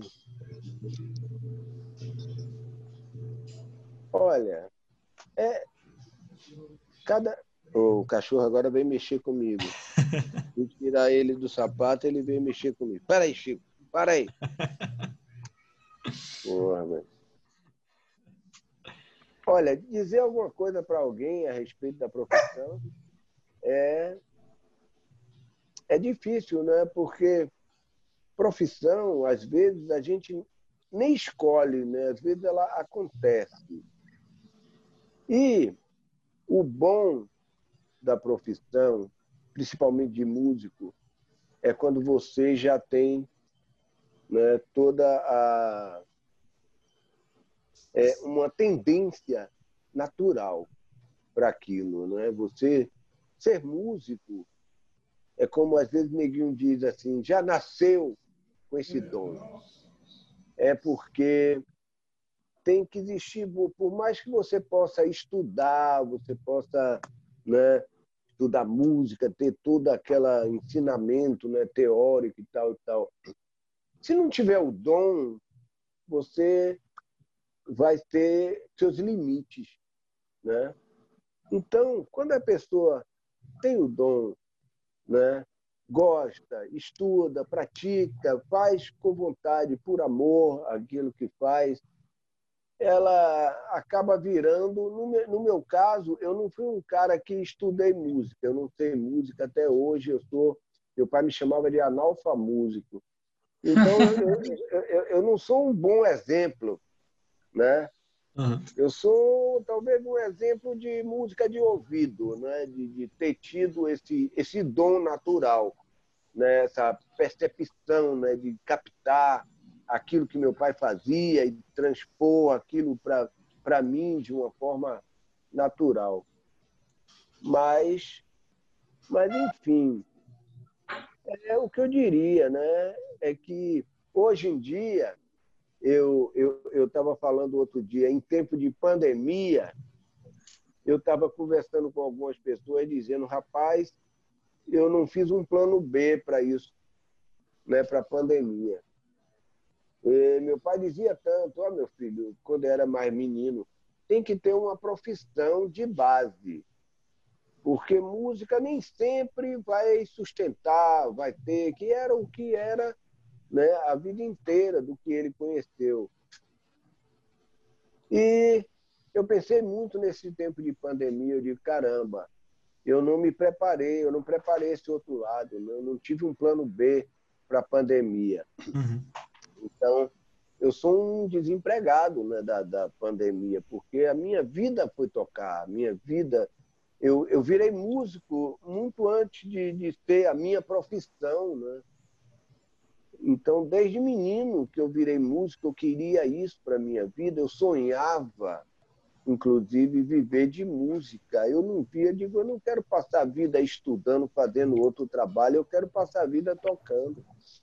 E isso foi realizado né, na minha vida. Uhum. Até vir uma pandemia dessa e tirar esse, esse plano né, natural né, da tua vida e você ficar de, poxa, e aí? E agora? O que é que eu vou fazer? Fazer docinho para vender, né? que eu vejo um bocado de gente fazendo, fazendo brigadeiras, amiga, amiga e tal, todo mundo fazendo, fazendo lasanha, fazendo comida, né? Porque se virando. Pelo menos comida é uma coisa que todo mundo tem, tem que comprar mesmo. E aí eu fico nessa situação, né? A gente acaba vendendo um pouquinho né, do que você tem que construiu esse tempo todo assim para sobreviver esse tempo, esperando que até o final do ano essa coisa se resolva, porque eu não sei o que será se entrar mais o 2022 desse jeito.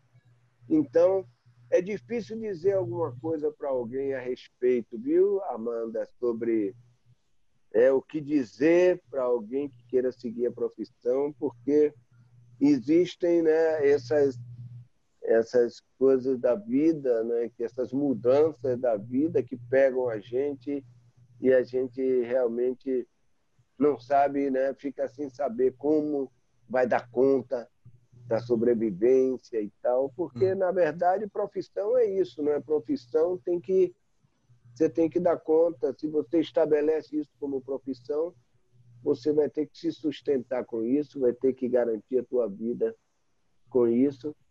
Então, é, quanto mais você for versátil na vida, conhecer coisas, ler, se instruir, aprender, não é, eu não sou um grande exemplo disso não, mas é um conselho. Quanto mais você for versátil, você mais estará preparado para as coisas da vida assim que possam surgir. E a gente está nos tempos agora que muita coisa nova né, pode acontecer aí. Espero que boas, né? não só as coisas ruins, né, como esse período, mas que coisas, coisas boas venham por aí também pela frente. Armandinho, esse tem sido o pior, o pior período assim profissional, pessoal assim, depois depois que instaurou a pandemia, está sendo é, e, e, qual foi o seu pensamento também, né? Tipo, quando deu ali que foi fechado as coisas, tal, você achou que ia voltar rápido e foi demorando, demorando. Qual foi o seu pensamento e se esse é um dos piores momentos assim profissionais seu? Ó, você, a sua voz ficou comprimindo um pouco, eu perdi algumas coisas da fala. Diga aí, é, ela comprime, aí eu fiquei, peguei meia. Fala aí de novo. Pronto. De, depois, agora, nesse período da pandemia, qual foi seu primeiro pensamento, a hora que fechou tudo? E se esse é um dos piores momentos, assim, que você está passando profissionalmente falando? Não, realmente é um dos piores momentos de toda essa minha trajetória, porque nunca houve um período que você parasse. Você imagina que a, a última apresentação minha foi no Carnaval, né? Fora uma live, duas ou três, né, que fizemos aí, sem público, sem nada, mas shows, shows que você faz como trabalho, ganhando e tal, não rolou mais nada. Então você né, fica atravessando um período assim muito cruel, né, de vida.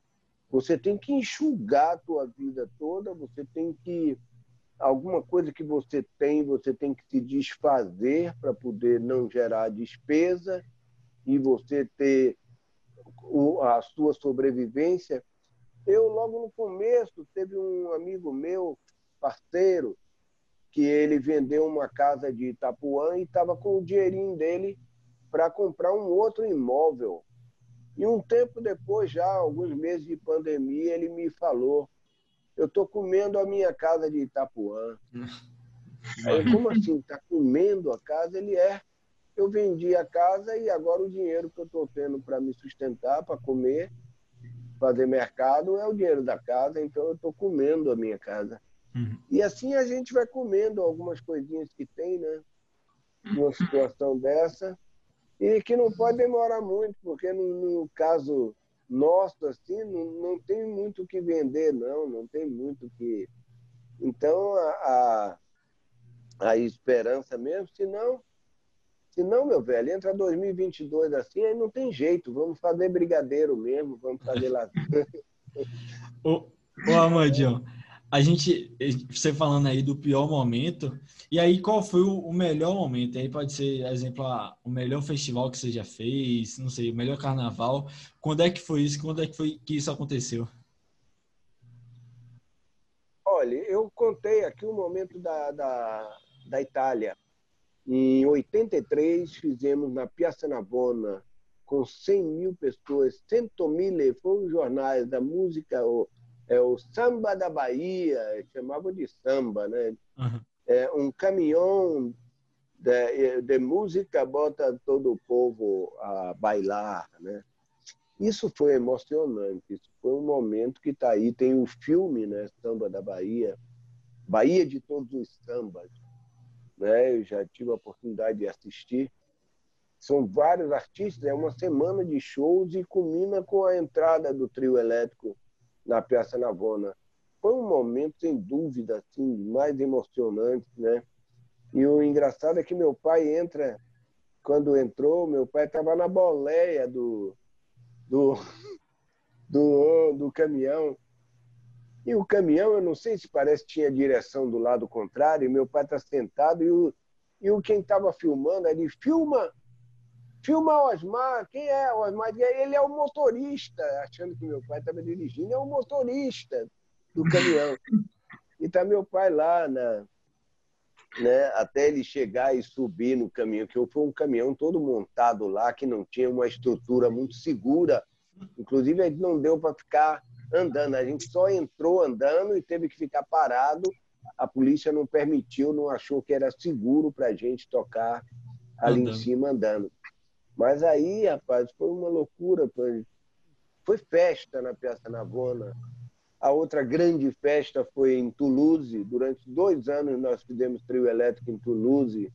O Carnaval das Flores de Nice, na França.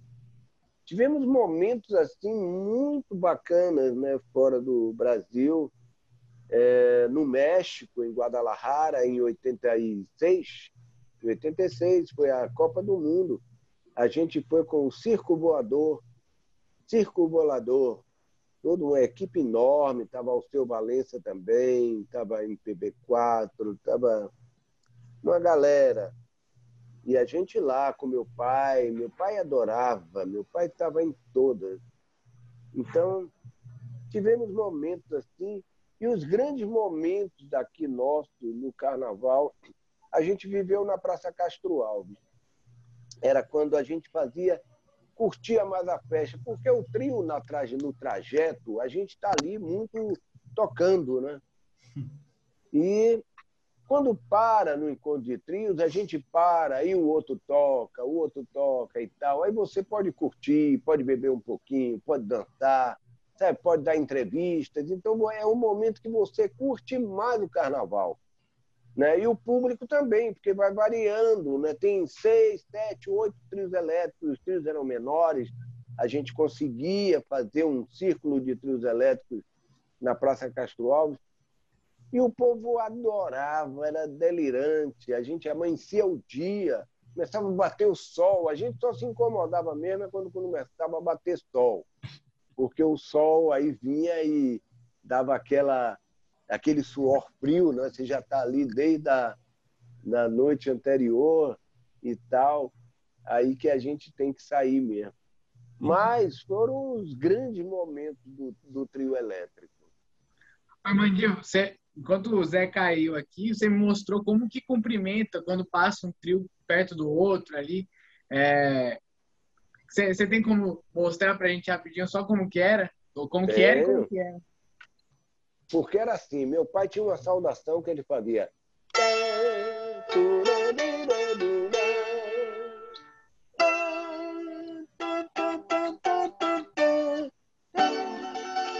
Aquela coisa bem de clarins carnavalescos, né?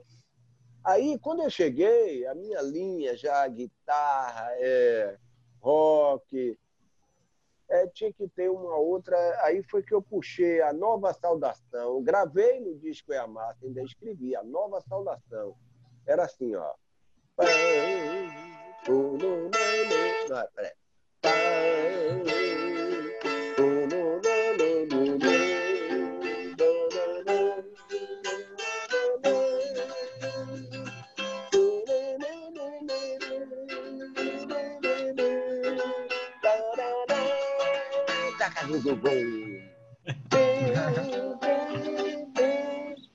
Então, essa aí dá para conhecer, né? Sim. Porque foi a partir daí que o Moraes, dez anos depois, quando eu, toda vez eu chamava, Moreira, vamos fazer a música desse ano. Aí ele, Armando, pega aquela saudação lá, transforma ela em frevo. Aí pronto, foi.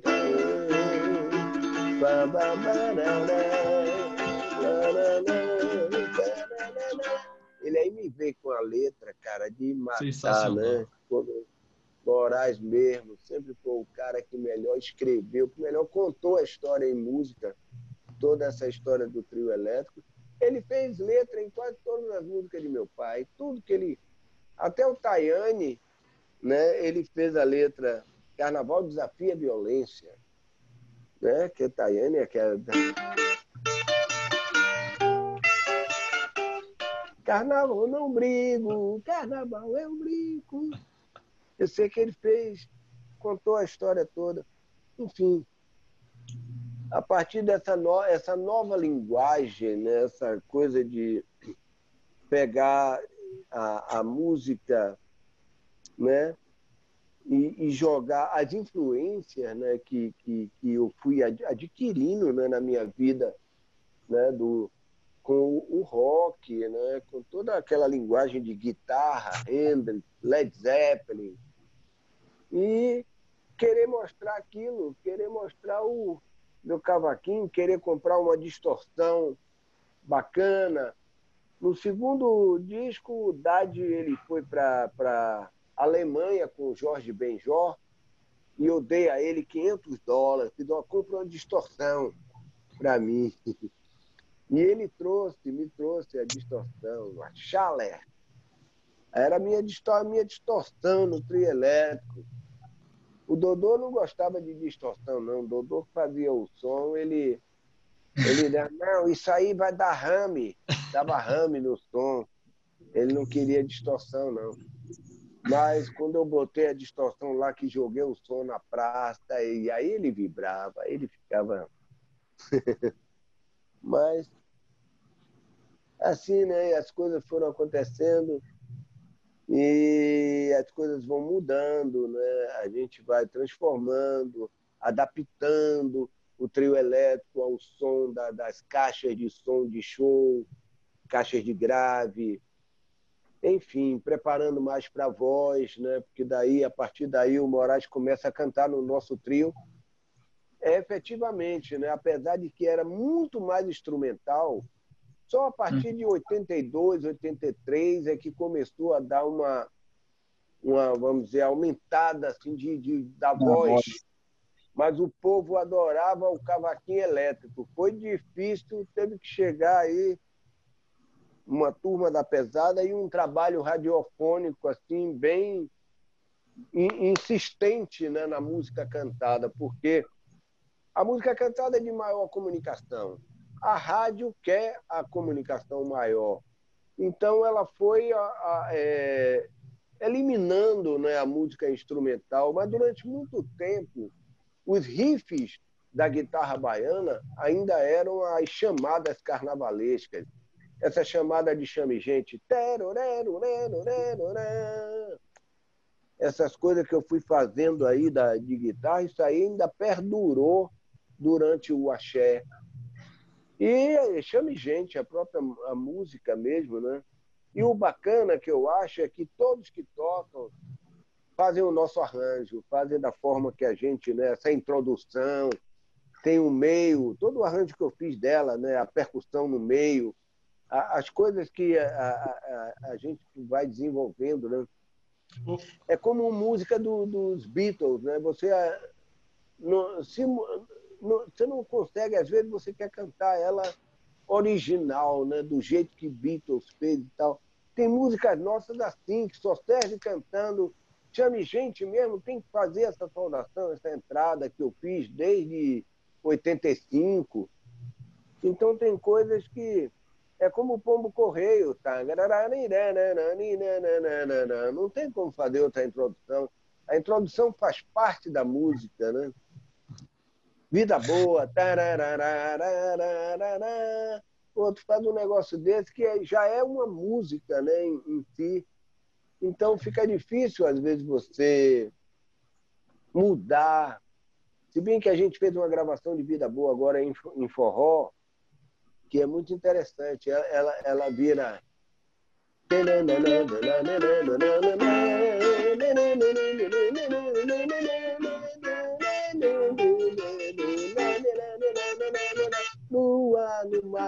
A canoa passear. Que a vida boa passa do real que é coração. Será que tá boa? E ela vem aí de forró, viu? Aguardem que a gente está com um lançamento aí muito bacana do nosso, da nossa banda, Amandinho Dodô e Osmar, que é o Junino, Folia Junina. Que massa! Folia Junina, é uma folia junina, porque a gente sempre teve muita relação com o São João. A gente que gravou Fogaréu, de Valtinho Queiroz, olha o fogo, olha o fogaréu, e foi um estouro danado em 83, 84, no São João. E a gente não esperava isso. E aí a gente continuou todo ano gravando, gravando de instrumento bom e convidamos, a gente era da RCA nessa época, Gonzagão. Levamos Gonzagão para o estúdio com a gente, passou uma tarde com a gente lá, adorando meu pai, bater papo com meu pai. Tanto é que no meio da música, tem aquele solinho no meio, eu botei os dois para conversar no meio. Aí vai lá, um bate-papo aí, aí o Gonzagão, e aí, irmã? quer dizer que eu estou agora no trio elétrico com seus meninos. Aí meu pai, é, é isso aí, Luiz, você está no trio elétrico da Bahia e tal. Pô, é muito bacana. Então, a gente tem uma relação com o forró muito bem integrada, a guitarra baiana com a sanfona. E como a gente fez, André mesmo é um forrozeiro, né? O meu irmão, André, André Macedo. Forrozeiro nato mesmo. A gente diz até que ele é mais forrozeiro do que carnavalesco. Ele, porque é, é, é uma linguagem que ele absorveu assim tão, tão natural nele, né? Que eu falo isso, o forró do Mestre André. Eu digo para ele usar esse nome, o forró do Mestre André, porque ele é bom nisso. E aí, pronto, não deu outra. Ele está cantando essas músicas, a gente está preparando esse trabalho aí de, de forró com o nosso produtor Iacoste Simões. Iacoste é o cara que vem trabalhando isso com a gente, assim, né, botando a gente no estúdio para gravar. E está ficando muito bacana. E aguardem, aguardem, porque vai ser um lançamento muito legal de coisas que a gente botando, mostrando essa ligação da sanfona com a guitarra baiana, que é muito bem integrada. A gente fez forró, a gente fez com Sivuca, sanfoneiro, né? fizemos com Gonzagão, fizemos, levamos alguns outros sanfoneiros na época que gravamos Fogarel também, é, os meninos sanfoneiros do Rio de Janeiro. Então, é uma integração natural, não é uma forçação de barra nossa. A gente sempre teve essa ligação.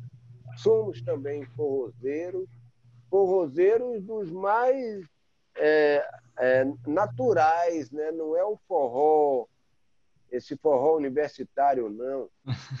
É, é, é, é o forró, é, o encontro do, do do trio elétrico com o São João, que isso perdurou durante muito tempo. A cidade lá de Campina Grande, onde tem um forró né, bem muito grande lá, durante muito tempo foi comandado por trios elétricos.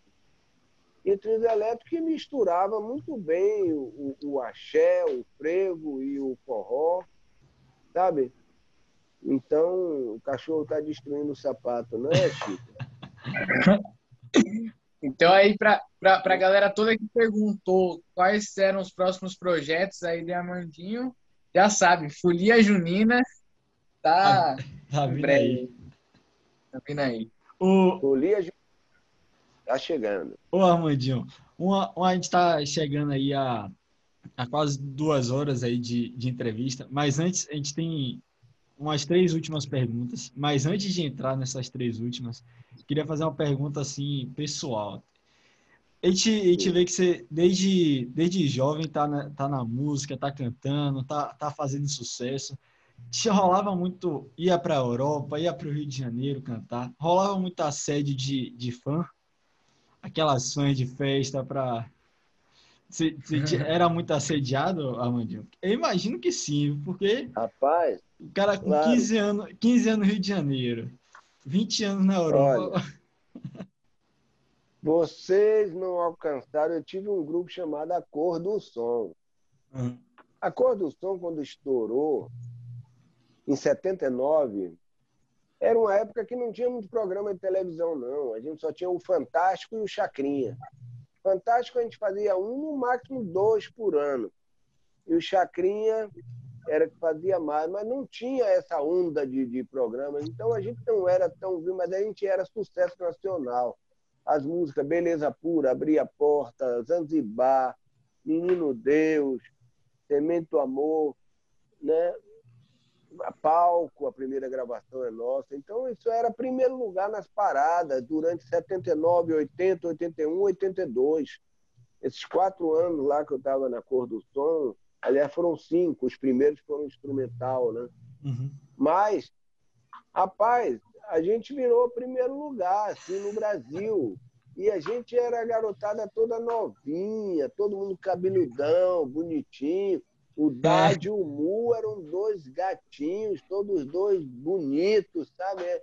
era, encantava muito. Ari Dias era aquele black, o black power, olhos. Não acredito, velho. Não acredito.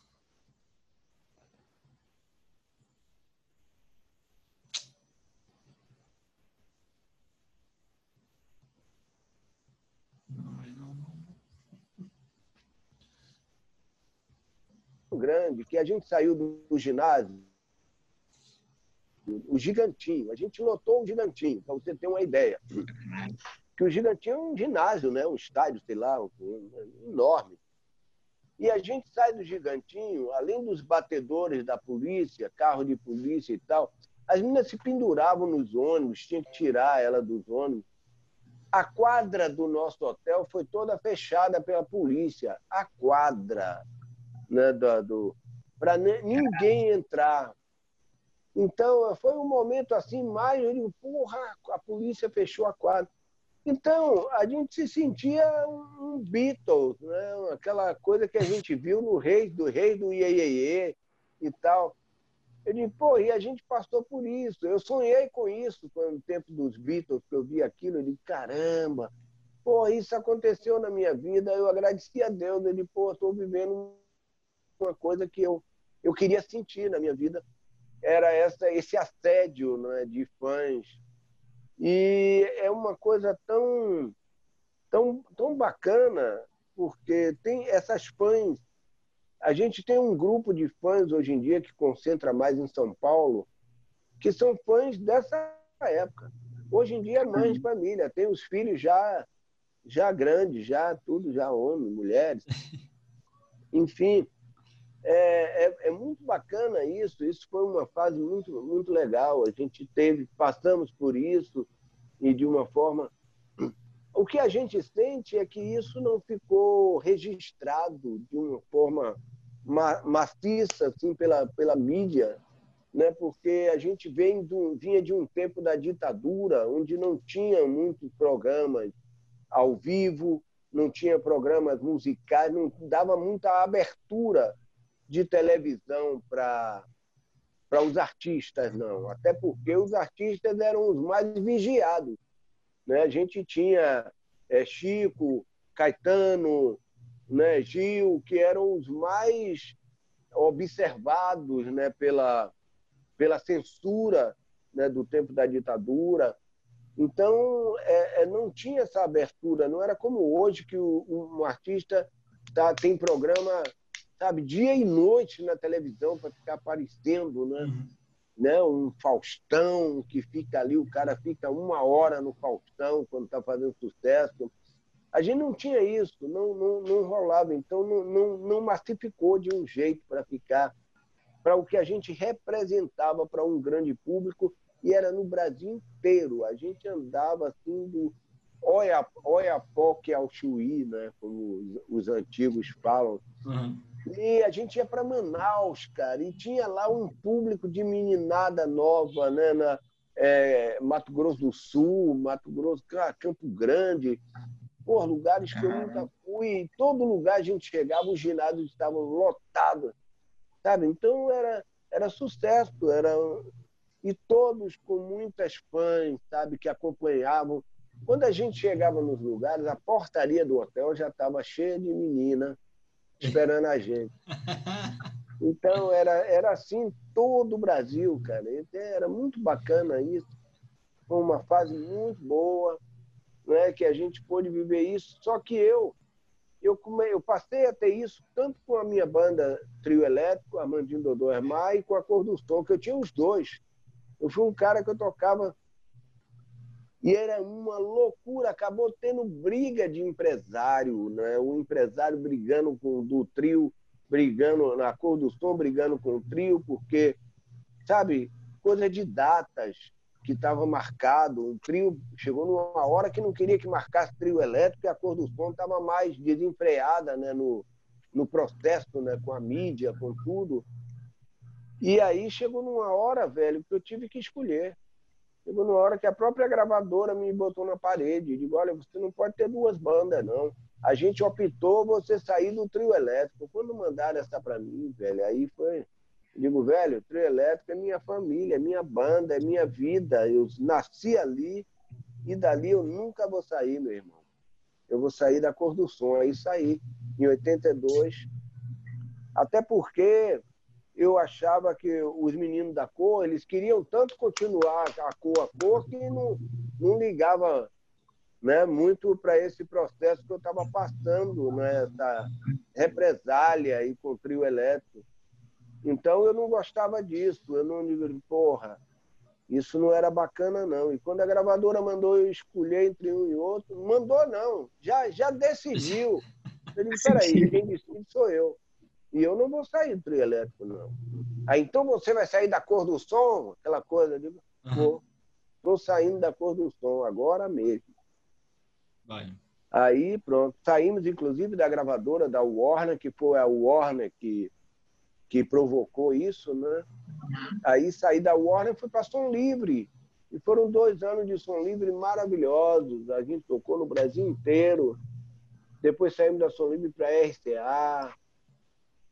Até puxarem o tapete aqui na Bahia, né? Aqui na Bahia tem essas coisas, né? os blocos, começaram a chegar os empresários. Aí começa a pagar, a comprar os espaços. Aí começa a puxar o tapete e começa a coisa a desandar. E tem um movimento musical também que é natural. Claro que houve né, esses processos assim é, empresariais que, que fizeram muito mal a gente, inclusive teve uma campanha de tirar todos os discos de Dodô e Osmar das rádios. Para as rádios não tocarem nem de vinheta.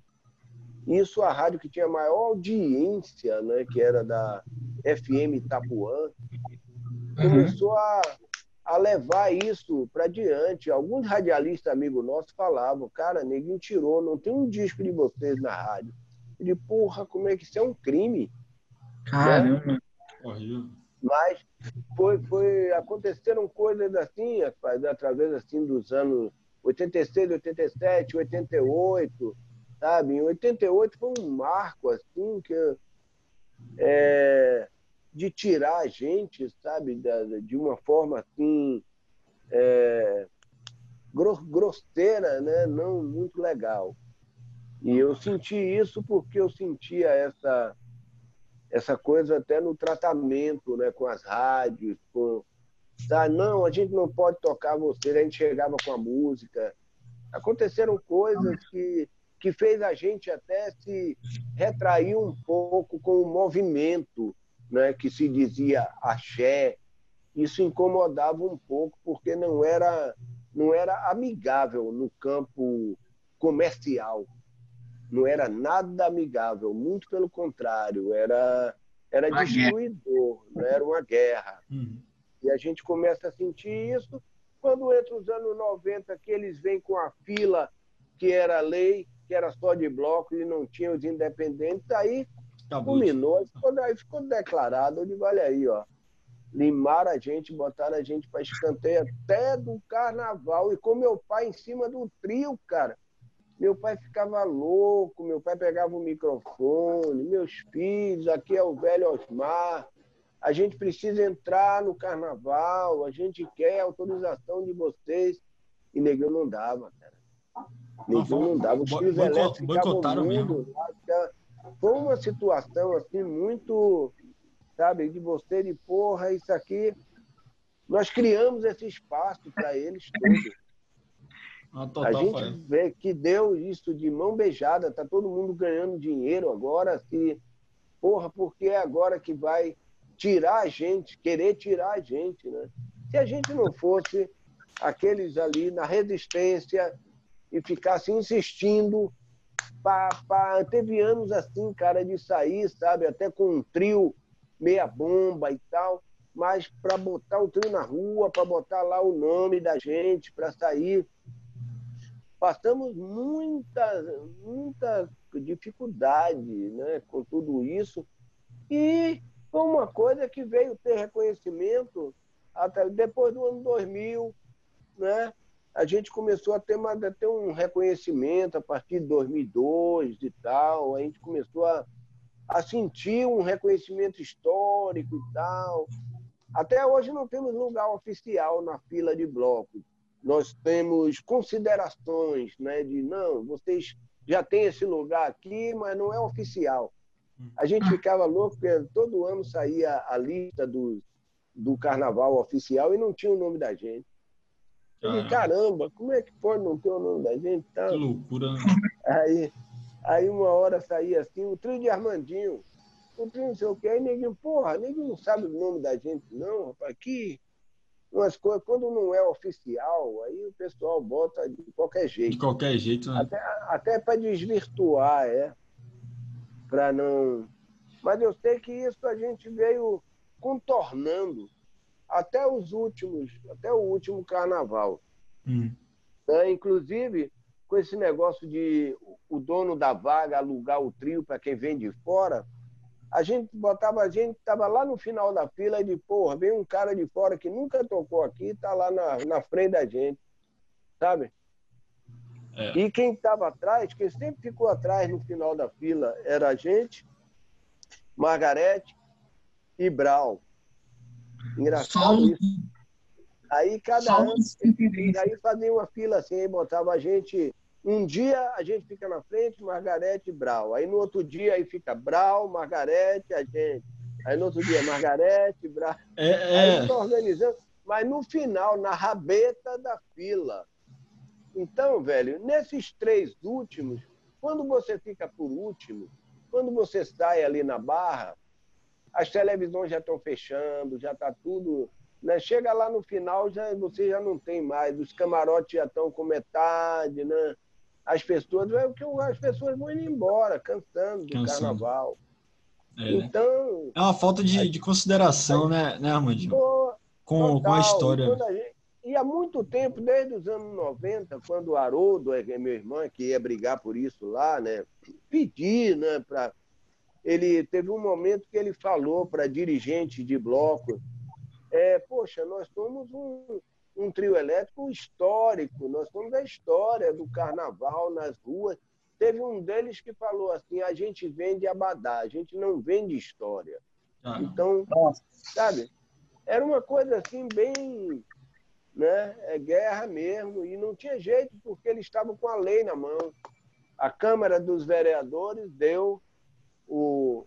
Né, homologou a, a, lista que eles deram lá, aqui é a fila dos trios, vamos organizar o carnaval. A fila está aqui. Com isso acabou o Tapajós, os trios independentes perderam o horário nobre, aí não tem patrocínio, não tem, e aí começa a dificultar né, para os trios independentes e eles vão acabando. Tinha o trio Arsênio, tinha um trio independente, tinha um Top 69, tinha uns trios independentes que ah, Acabaram. Tapajós acabou. E a gente foi resistindo, cara, no meio dos blocos, e os blocos viraram uma instituição né, forte. Né? A música, o axé music com força, isso tudo ajudou a, a acabar, né? Porque aí, pô, neguinho, ah, quem é sucesso é fulano, é fulano. Isso aí, né? aí vai, vai ficando para trás. Então a gente vem, vem passando por toda essa, essa situação e chega no momento que eles também, né, eles começam a viver essa situação já pressionado pela por isso que eles estabeleceram o comércio do carnaval, né? Aí vem os, os camarotes crescem e acabam com os patrocínios dos trios elétricos, né? Então, começa um a devorar o outro. e, né? e aí, o que é que neguinho faz? Pô, eu tenho esse espaço aqui que custa um milhão, um milhão e meio. Aí vende, vende para o patrocínio paga se você trouxer um fulano de tal e tal que tem, né, que, que dá essa projeção. Aí o cara vende, aí o cara não quer nem saber, ele quer ganhar o dinheiro dele ali, com o negócio dele. Hum. E, e, o carnaval estava até o ano passado nessa base, né? E já virando uma coisa que, de, porra, é um festival de tudo. não representa mais carnaval e muito menos a Bahia. Está sumindo Uhum. o que representa a Bahia. Os blocos afro perdendo apoio totalmente, né? ficando e criando um grande festival dessa avenida aqui, que é a Barra, e as televisões vêm todas para focalizar os famosos. É muito engraçado, é, É. muito Dando, cruel dando, é, esse sistema. acaba dando vitrine para quem já, já tem vitrine durante o ano todo. E para os artistas É. baianos que podiam ter essa vitrine daqui, acaba não tendo.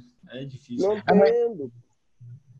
A televisão Armandinho? acaba fazendo um programa do carnaval. Aí o que, que tem aqui no programa? Lá vem lá a Ivete, lá vem lá o não sei quem, não sei quem, os famosos.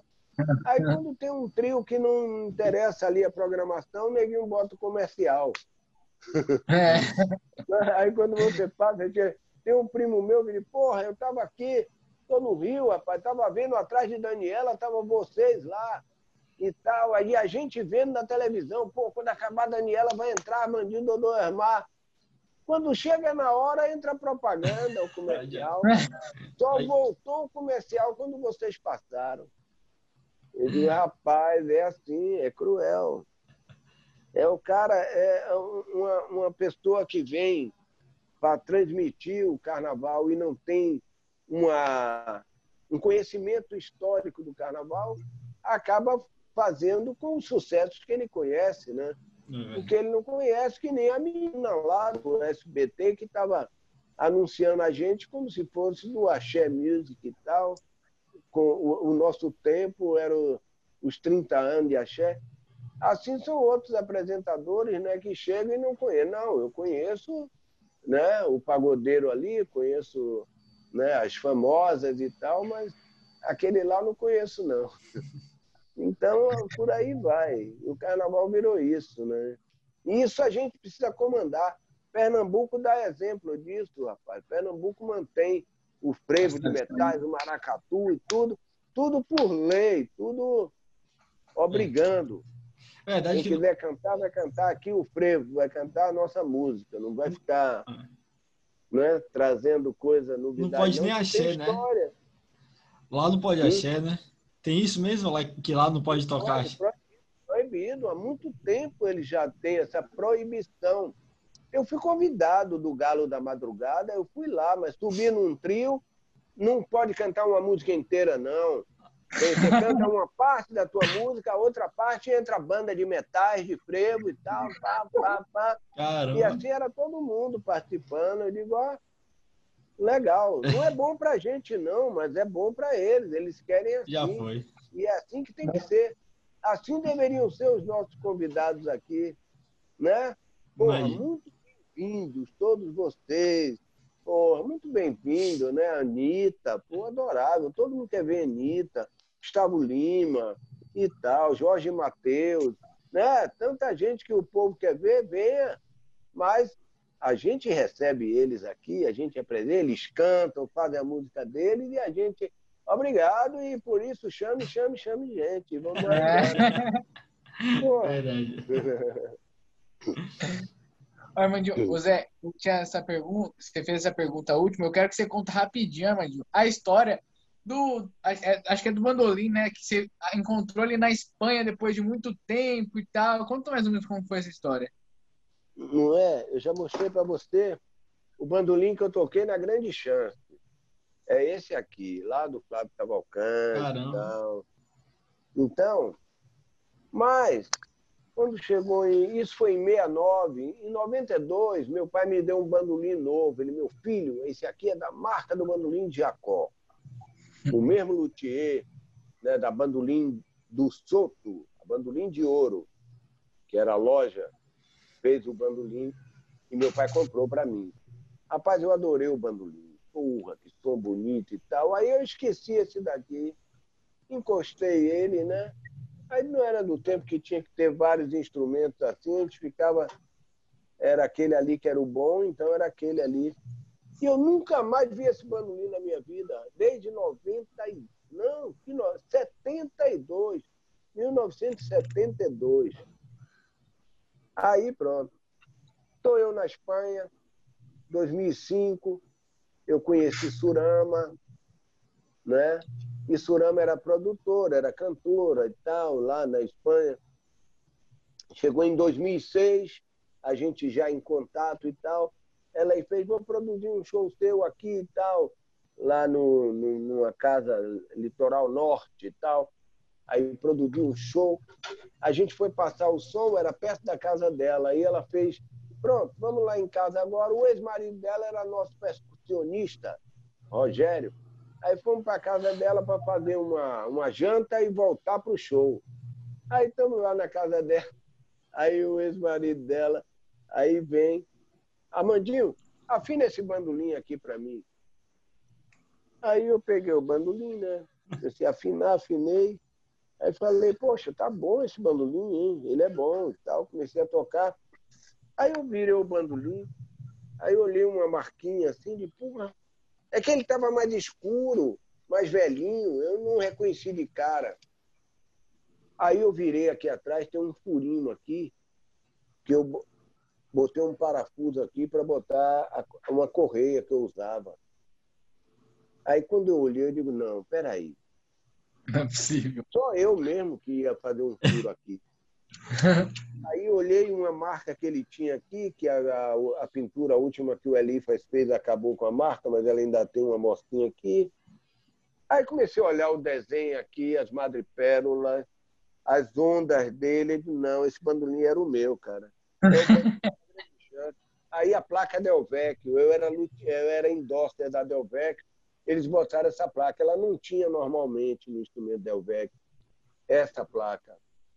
Aí o cara botou para poder aparecer na televisão. Aí quando eu vi, eu olhei a placa Delvec, não. Aí eu olhei, rapaz, esse bandolim era meu. É o bandolim que eu toquei na Grande Chance.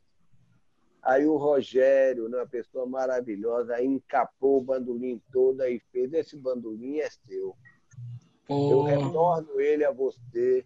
Falei, não, rapaz, ele é seu muito mais anos, ele só, só foi meu três, quatro anos, é seu há tanto tempo e tal. Ele, não, não.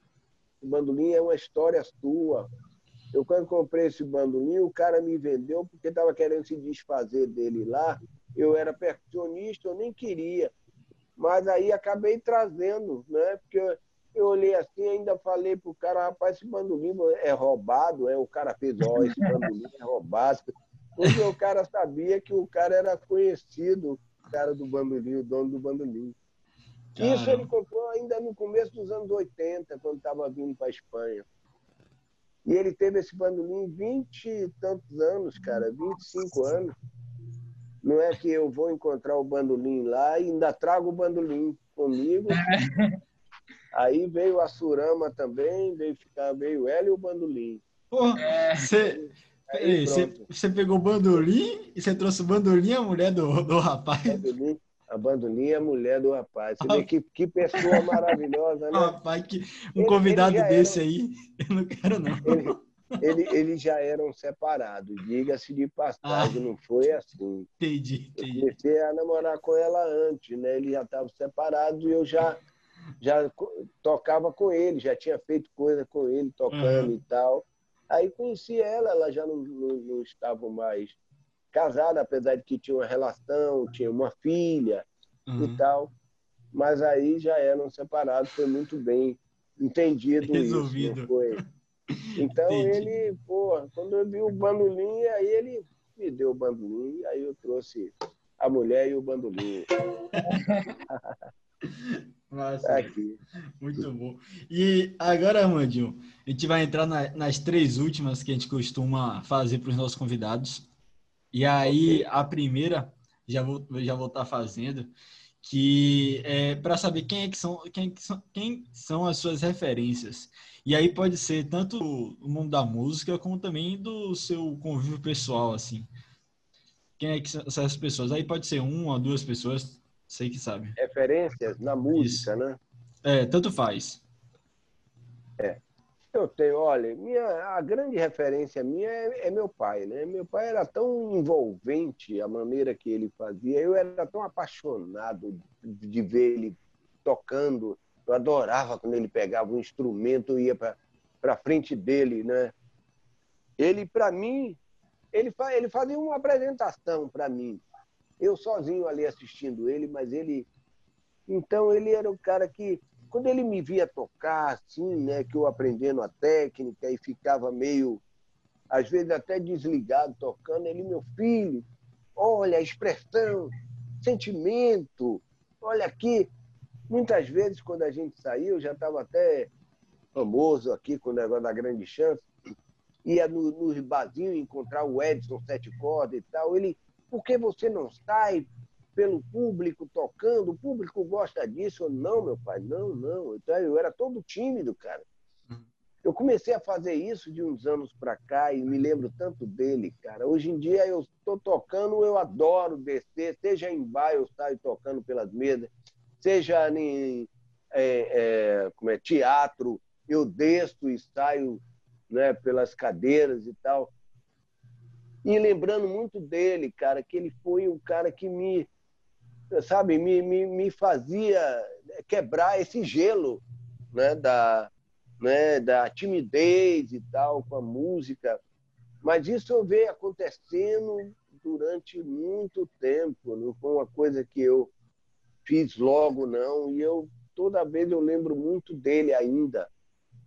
Então, ele, de base, eu via Jacó do Bandolim por meu pai, Garoto por meu pai, Lupércio Miranda por meu pai, todo mundo era por meu pai. Apesar de que eu conheci Jacó do Bandolim, conheci Valdir Azevedo, conheci Lupércio Miranda, toquei com Lupércio Miranda num programa de televisão lá na Tupi.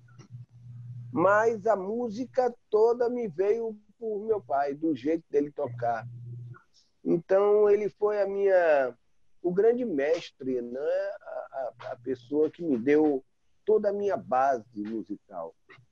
Eu só, a partir daí vieram as influências, porque quando eu ouvi Beatles pela primeira vez, eu digo caramba, me apaixonei.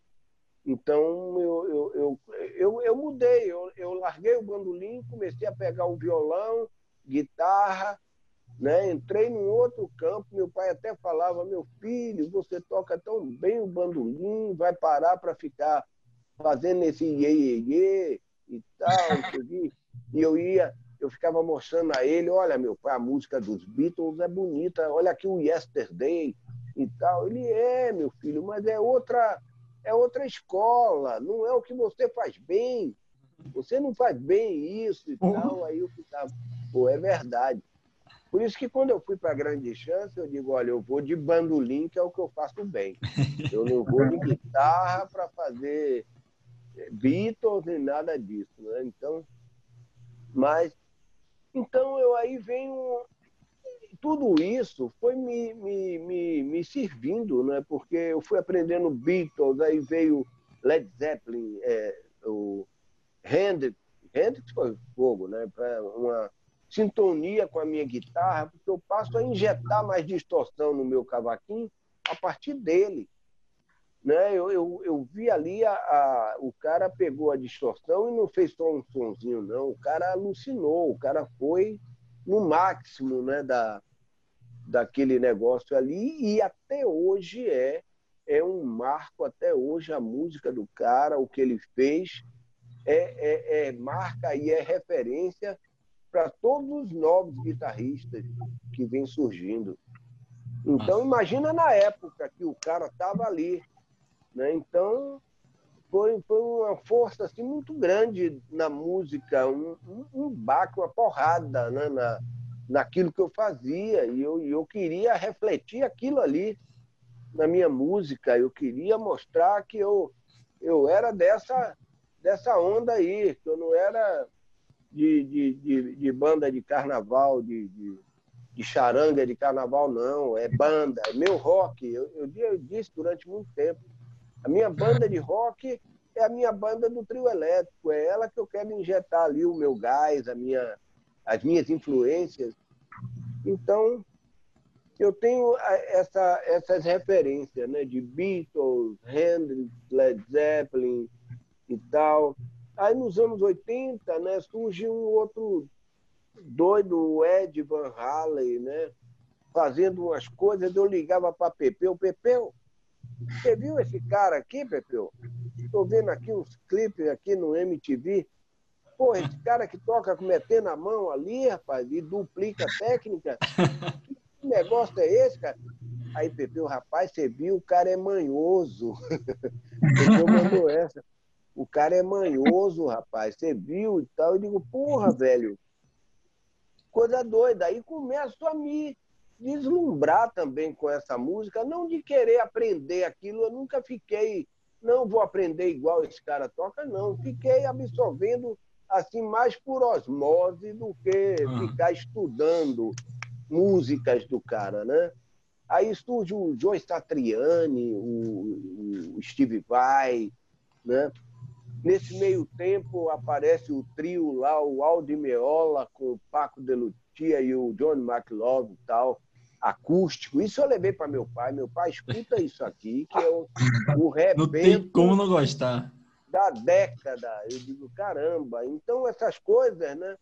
Eu nunca fiquei aprendendo a música ali, papapá, não, mas isso daí vai me dando né, uma informação do, do, do, do caminho que a, que a coisa está indo.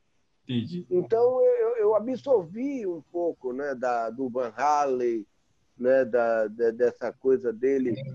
Né? Aí veio Steve Vai, Joe Satriani. Eu fui absorvendo um pouquinho de cada coisa aqui e automaticamente eu ia como eu não fui nunca de ficar estudando com a guitarra baiana em casa, era mais em show.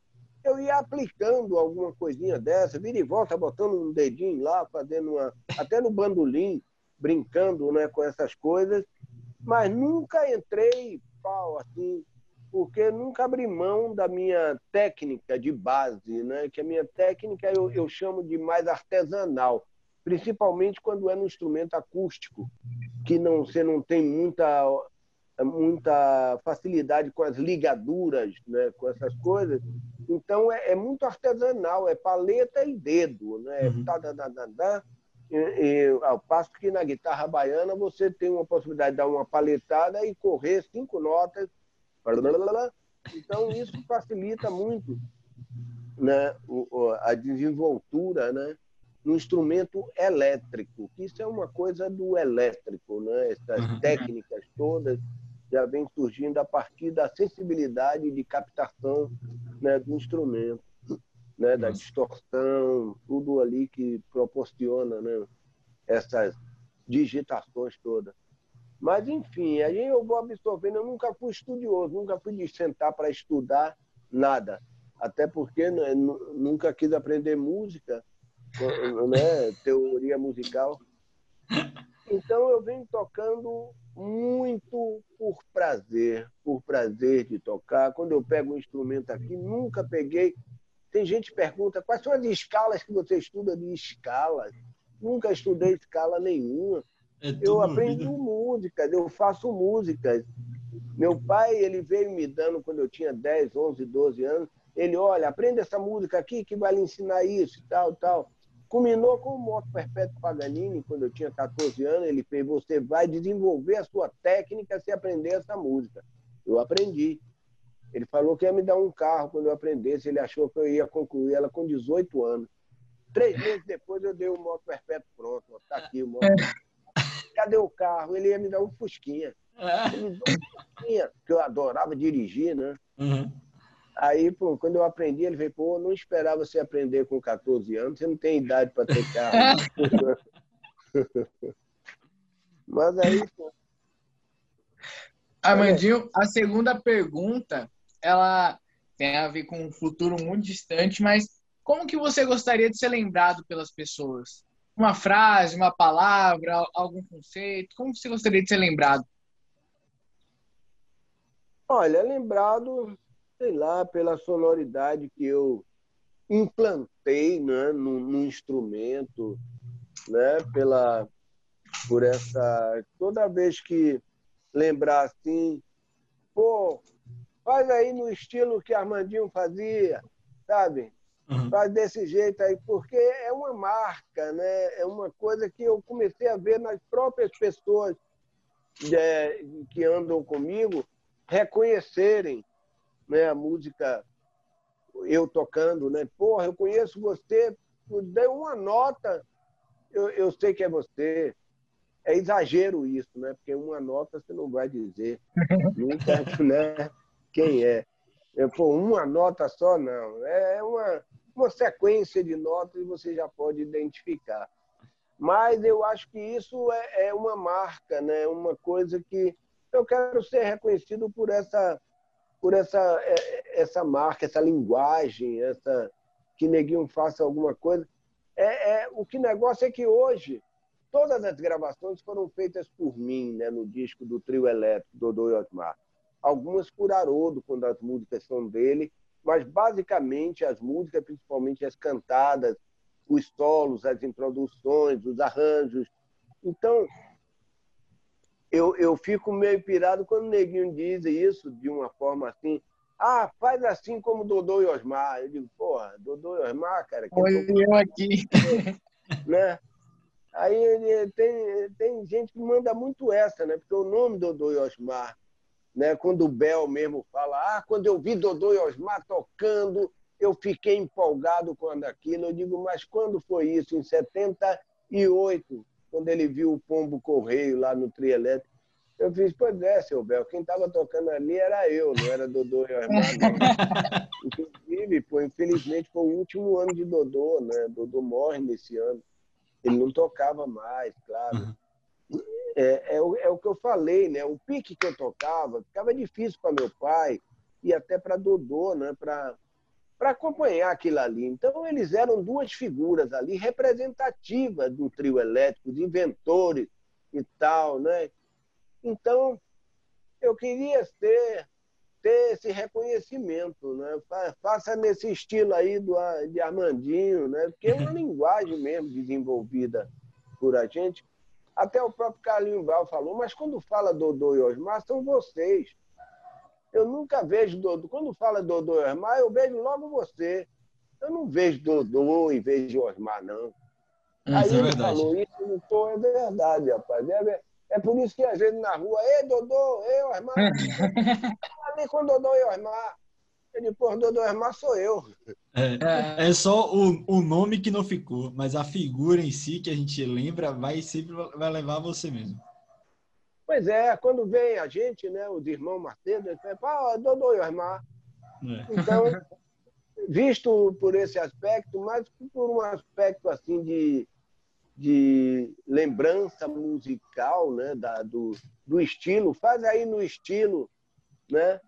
Aí a gente não tem jeito, porque a gente carregou o nome esse tempo todo, em toda a nossa música que a gente fez, a gente carregou o nome Dodô e Osmar. Então fica uma, uma marca muito forte, que é difícil, mas eu gostaria muito de ser lembrado né, pela música, pela música que eu fiz, por essa marca, por essa linguagem, né, esse jeito de tocar esse instrumento, né, o que eu desenvolvi, esse conceito que eu dei ao instrumento de guitarra e botar o nome guitarra baiana, eu considero uma coisa muito minha, né? Tem determinados netos de Dodô que reclamam, não, não é teu, é de meu avô, é de meu avô. Ele, porra, o que é de teu avô é dele, o que é de, né, o que é de meu pai é de meu pai. Mas o que é meu é meu. Eu fiz, eu construí, eu, eu divulguei. Se não ficava lá aquele cavaquinho elétrico, hoje ninguém ia lembrar mais. Não ia. Se não tivesse uhum. vestido eu, meus irmãos, essa história, ia não, ia, não, ia ser por aí, não ia ser por aí. Uhum. Não ia ser pelo cavaquinho elétrico, não. O cavaquinho elétrico ia ficar se não tivesse as gravações que nós fizemos, né? porque isso é que eterniza, é o trabalho. É por isso que eu venho prezando muito isso, é a música que eterniza. Né? E aí hoje, se você quer homenagear Dodô e Osmar, você tanto vai cantar o frevo do trio elétrico Dodô e Osmar, como vai cantar Vida Boa, vai cantar Chame Gente, vai cantar, que são as músicas que nós fizemos. Isso representa Dodô e Osmar também. Nossa. Então, essa representatividade que às vezes a gente sente um pouco de, poxa, peraí. Porque quando chega na hora de chamar Dodô e Osmar, eu paro. Tem hora que eu digo, não, tudo tá bem, tá tudo certo. Mas tem hora que você para, não, eu sou Armandinho. Eu não sou Dodô e Osmar.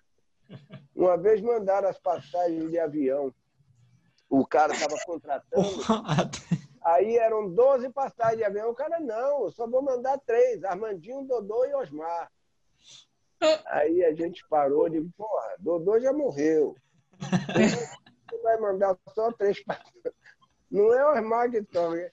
É, é, às vezes ninguém entende dessa forma, né? Mas, enfim, é, é. uma história, é uma história.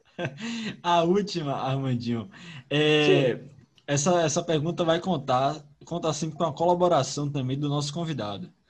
É para saber quem você indica que vem aqui conversar com a gente. Quem é que você acha que a gente pode estar convidando para vir aqui conversar com a gente no, no, no Venha Cá? para falar sobre o quê? Ah, a pode... história do trio, não, para ser do carnaval. Não, não, para ser entrevistado. Assim como, como você está sendo entrevistado, quem você indica para que a gente entreviste também? E aí pode ser de qualquer setor, pode ser, pode ser do carnaval, pode ser cantor, pode ser qualquer pessoa.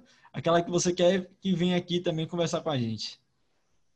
Olha, dessa geração trio elétrico, né, que a gente está falando disso, poxa, tem aí o Durval Leles, tem o Luiz Caldas, né? Que é o pessoal que é, continuou a história valorizando, né? deram sua linguagem. Luiz é um cara que tem uma linguagem própria, mudou muito a base musical do trio elétrico, por isso que ele se tornou o marco do axé e é realmente eu, eu digo sempre, Luiz é o rei, Daniela é a rainha, porque foram os caras que deram uma projeção né, e, e, e uma, né, uma linguagem, chegaram com uma linguagem musical. Então, e que tem uma relação. A Daniela Mercury é outra, né, que tem uma relação, tem uma história aí muito bacana e conhecida, né? Uhum. forte da, da, da, pessoa dela, né? da, da bagagem dela, né? com tudo, com relação a tudo, né? visão tanto musical quanto política. Eu tenho uma admiração muito grande por ela. Né? E o Durval, que tem uma, uma, uma, uma história com a guitarra baiana fantástica, a partir de um sonho até que ele teve, que era o meu pai já tinha morrido, era meu pai e o pai dele que já tinham morrido, e ele foi num sonho, conversou com o pai dele e com meu pai, e aqui aconselharam a ele a, como é, a divulgar a guitarra baiana, você precisa uma coisa doida assim que ele teve, ele, poxa, e meu pai dizendo, uhum. você precisa divulgar, precisa tocar a guitarra baiana e tal. E a partir daí a gente começou a fazer um trabalho. Ele, quando conta isso, até emociona, né? Porque ele está vendo o pai dele lá, né? E meu pai dizendo, é isso aí do Valzinho e tal. Então, é muito interessante isso, porque a partir daí ele começa, eu dei uma guitarra baiana a ele igual a minha, né? O meu luthier ali para Santana, né? Que proporciona, ele olha, ele faz para mim nessas guitarras, a, quem eu quero presentear e tal. Demos agora há pouco tempo para a menina lá da a pernambucana, Bia Vilachan, que está tocando guitarra baiana, está com uma lá que é a minha marca, né, que eu chamo Guibai. Então a Bia está tocando a Guibai, rapaz, está adorando, é pernambucana, faz essa ligação né? A ligação musical é tudo, né? Porque ela ela passa por cima dessas coisas de ah, Bahia e Pernambuco, né? Não se pode tocar o que é baiano e tal, não sei o que uhum. em Pernambuco. Mas com uma história musical se faz esse laço, se faz essa ligação.